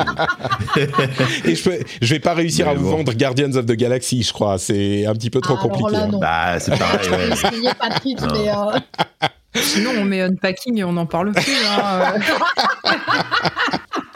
tu sais, malgré tout l'amour que, que j'ai porté pour la preview et la démo, je crois que je mettrais un veto sur Unpacking. Pour moi, il est pas, il est pas assez. euh, ouais, ouais, il est. Mais et ça me fait mal, hein, parce que je le trouve bien, mais euh, enfin, c'est, ça serait pas un veto, mais j'arguerais contre. Donc du coup, Resident Evil, Evil 8. par défaut, Village, ça Bah ouais. ouais. ouais. pratiquement parlant, ça a l'air d'être le meilleur choix. Ouais, bon, on est dans le patrixme, hein, c'est pas, il n'y a pas de démocratie euh, ici. Mais je crois que votre leader bienveillant euh, va attribuer, va adjuger le prix du meilleur jeu de l'année euh, de l'émission à Resident Evil Village. C'est un jeu que, auquel j'ai même pas joué. Il faudra peut-être que je tente un petit peu juste pour voir à quel point j'ai peur. Mais ouais, bah donc, euh, motion euh, proposée. Est-ce qu'il y a un second pour la motion Resident Evil Village? Qui seconde? Euh, Derrière Resident Evil? Non, non, pardon, je veux dire qui seconde la motion qui approuve Resident Evil Village? Ah oui, pardon, ah bah oui. moi j'approuve. D'accord, approuvé. Ah approuvé, approuvé, et euh, tout le monde a approuvé. Resident Evil Village, bravo. Un jeu d'horreur. On sent l'influence, l'influence du, du euh, de, la Trinity.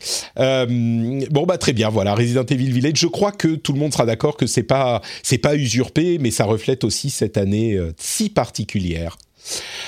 Bravo à lui, merci à vous d'avoir été là avec nous. Euh, comme toujours, les liens vers vos euh, comptes Twitter seront dans les notes de l'émission. Mythix Trinity pour Trinity, JK Loret pour JK et Escarina underscore pour Escarina. Moi, je suis Note Patrick sur Twitter et partout. Euh, est-ce que vous voulez ajouter quelque chose avant qu'on clôture ce long épisode? Bah, souhaiter de bonnes fêtes à tout le monde. Non, bah, moi, je vais peut-être profiter. Ouais, bah déjà, oui, c'est clair. Et puis je, vais essayer de profiter justement de la fin de l'année pour rattraper des jeux. Ça se trouve, mes, mes GOTY auront changé, tu vois. Parce qu'en fait, l'année dernière, par exemple, on avait fait les GOTY. Et entre temps, j'ai joué à, enfin, j'ai fini Cyberpunk et j'ai fini, euh, j'ai fini Disco Elysium et ils auraient dû être dans mes GOTY, tu vois. Mhm. Donc, ça se trouve, mon top va complètement changer au début de l'année prochaine. Il faudra qu'on fasse une, autre, une émission GOTY, en fait, en janvier. Et puis, ouais, et puis, on, réattribuera complètement. C'est, c'est ça la difficulté, hein. C'est la même chose pour les Game Awards. Il faudrait les faire en janvier. Mais c'est moins excitant, tu vois. On arrive à la fin de l'année, on fait et en plus, on, on enregistre. Genre Halo Infinite, on n'a même pas parlé, tu vois. Ouais, même pas. Bon, c'est, c'est, mais c'est ça aussi, hein, c'est le fait qu'il y a aussi, il y a eu tellement de jeux, comme on disait, euh, mm. c'est compliqué de d'avoir. Bah, c'est toujours compliqué de jouer à tout, mais là, comme il n'y a pas de stand-out auquel il faut jouer, et puis je suis sûr qu'il y a des gens qui vont dire, mais attends, Inscription, t'en as même pas parlé, machin. Bon. Ouais. Oui, bien euh, sûr. Donc, euh, bah, peut-être qu'il faudrait les faire en début d'année suivante. C'est vrai, ça serait plus logique, mais c'est aussi moins fun. Là, on est vers la, on est quoi, le 17 décembre quand on enregistre, et euh, on sera publié. on publiera l'émission vraiment vers la fin de l'année, peut-être même, début de l'année prochaine. Donc, entre temps, peut-être que les choses auront changé. Et eh ben, il faut aller sur Twitter pour nous suivre, pour savoir si on a euh, fait évoluer nos classements entre l'enregistrement et la publication. Pour ma part, oui, non, c'est tout, c'est fini. Ah non, moi je le disais exactement. Et euh, ben, si je dois dire un petit mot, euh, juste pour dire que j'ai été euh, ravie de faire cette année avec vous et avec toi, Patrick. C'est vrai. je suis très contente d'avoir rejoint cette équipe. les gens sont adorables. Il y a souvent des gens qui viennent du podcast, qui viennent sur ma chaîne. Et ils sont tous hyper sympas euh, et hyper bienveillants à l'image de cette émission. Donc euh, c'était vraiment un plaisir de partager cette année avec toi. Et, euh, et, et, pour les gens, bah merci à vous. Et même si euh, on n'a pas cité votre jeu et même si votre jeu euh, n'est pas celui acclamé par les foules, continuez de jouer aux jeux vidéo et de vous faire plaisir. Complètement. C'est c'est magnifique conclusion. Ouais, complètement. la, la, qualité du, de l'univers du jeu vidéo en ce moment, c'est qu'il y en a pour tout le monde et pour tous les goûts. Donc, euh, merci beaucoup pour ces très jolis compliments, euh, Trinity. Merci euh, également à vous de participer. Comme je le disais, c'était une année qui était difficile au niveau concentration pour le boulot pour moi, et pourtant c'est resté fun, sympa. Et j'ai toujours envie de, de faire l'émission. Donc, et c'est grâce à vous, grâce à vous trois, et on compte Dany aussi parce qu'on est gentil, et bien sûr les autres intervenants et les euh, auditeurs qui sont formidables et l'interaction dans le Twitch rend ça encore plus agréable. Donc euh, un grand, grand merci à vous tous et on se retrouve du coup bah, l'année prochaine tous ensemble pour une nouvelle année de, jeux vidéo qui pour le coup risque d'être mm. euh, super corsé. Merci. Ouais, merci à tous. bonne fête à tous. bonne fête.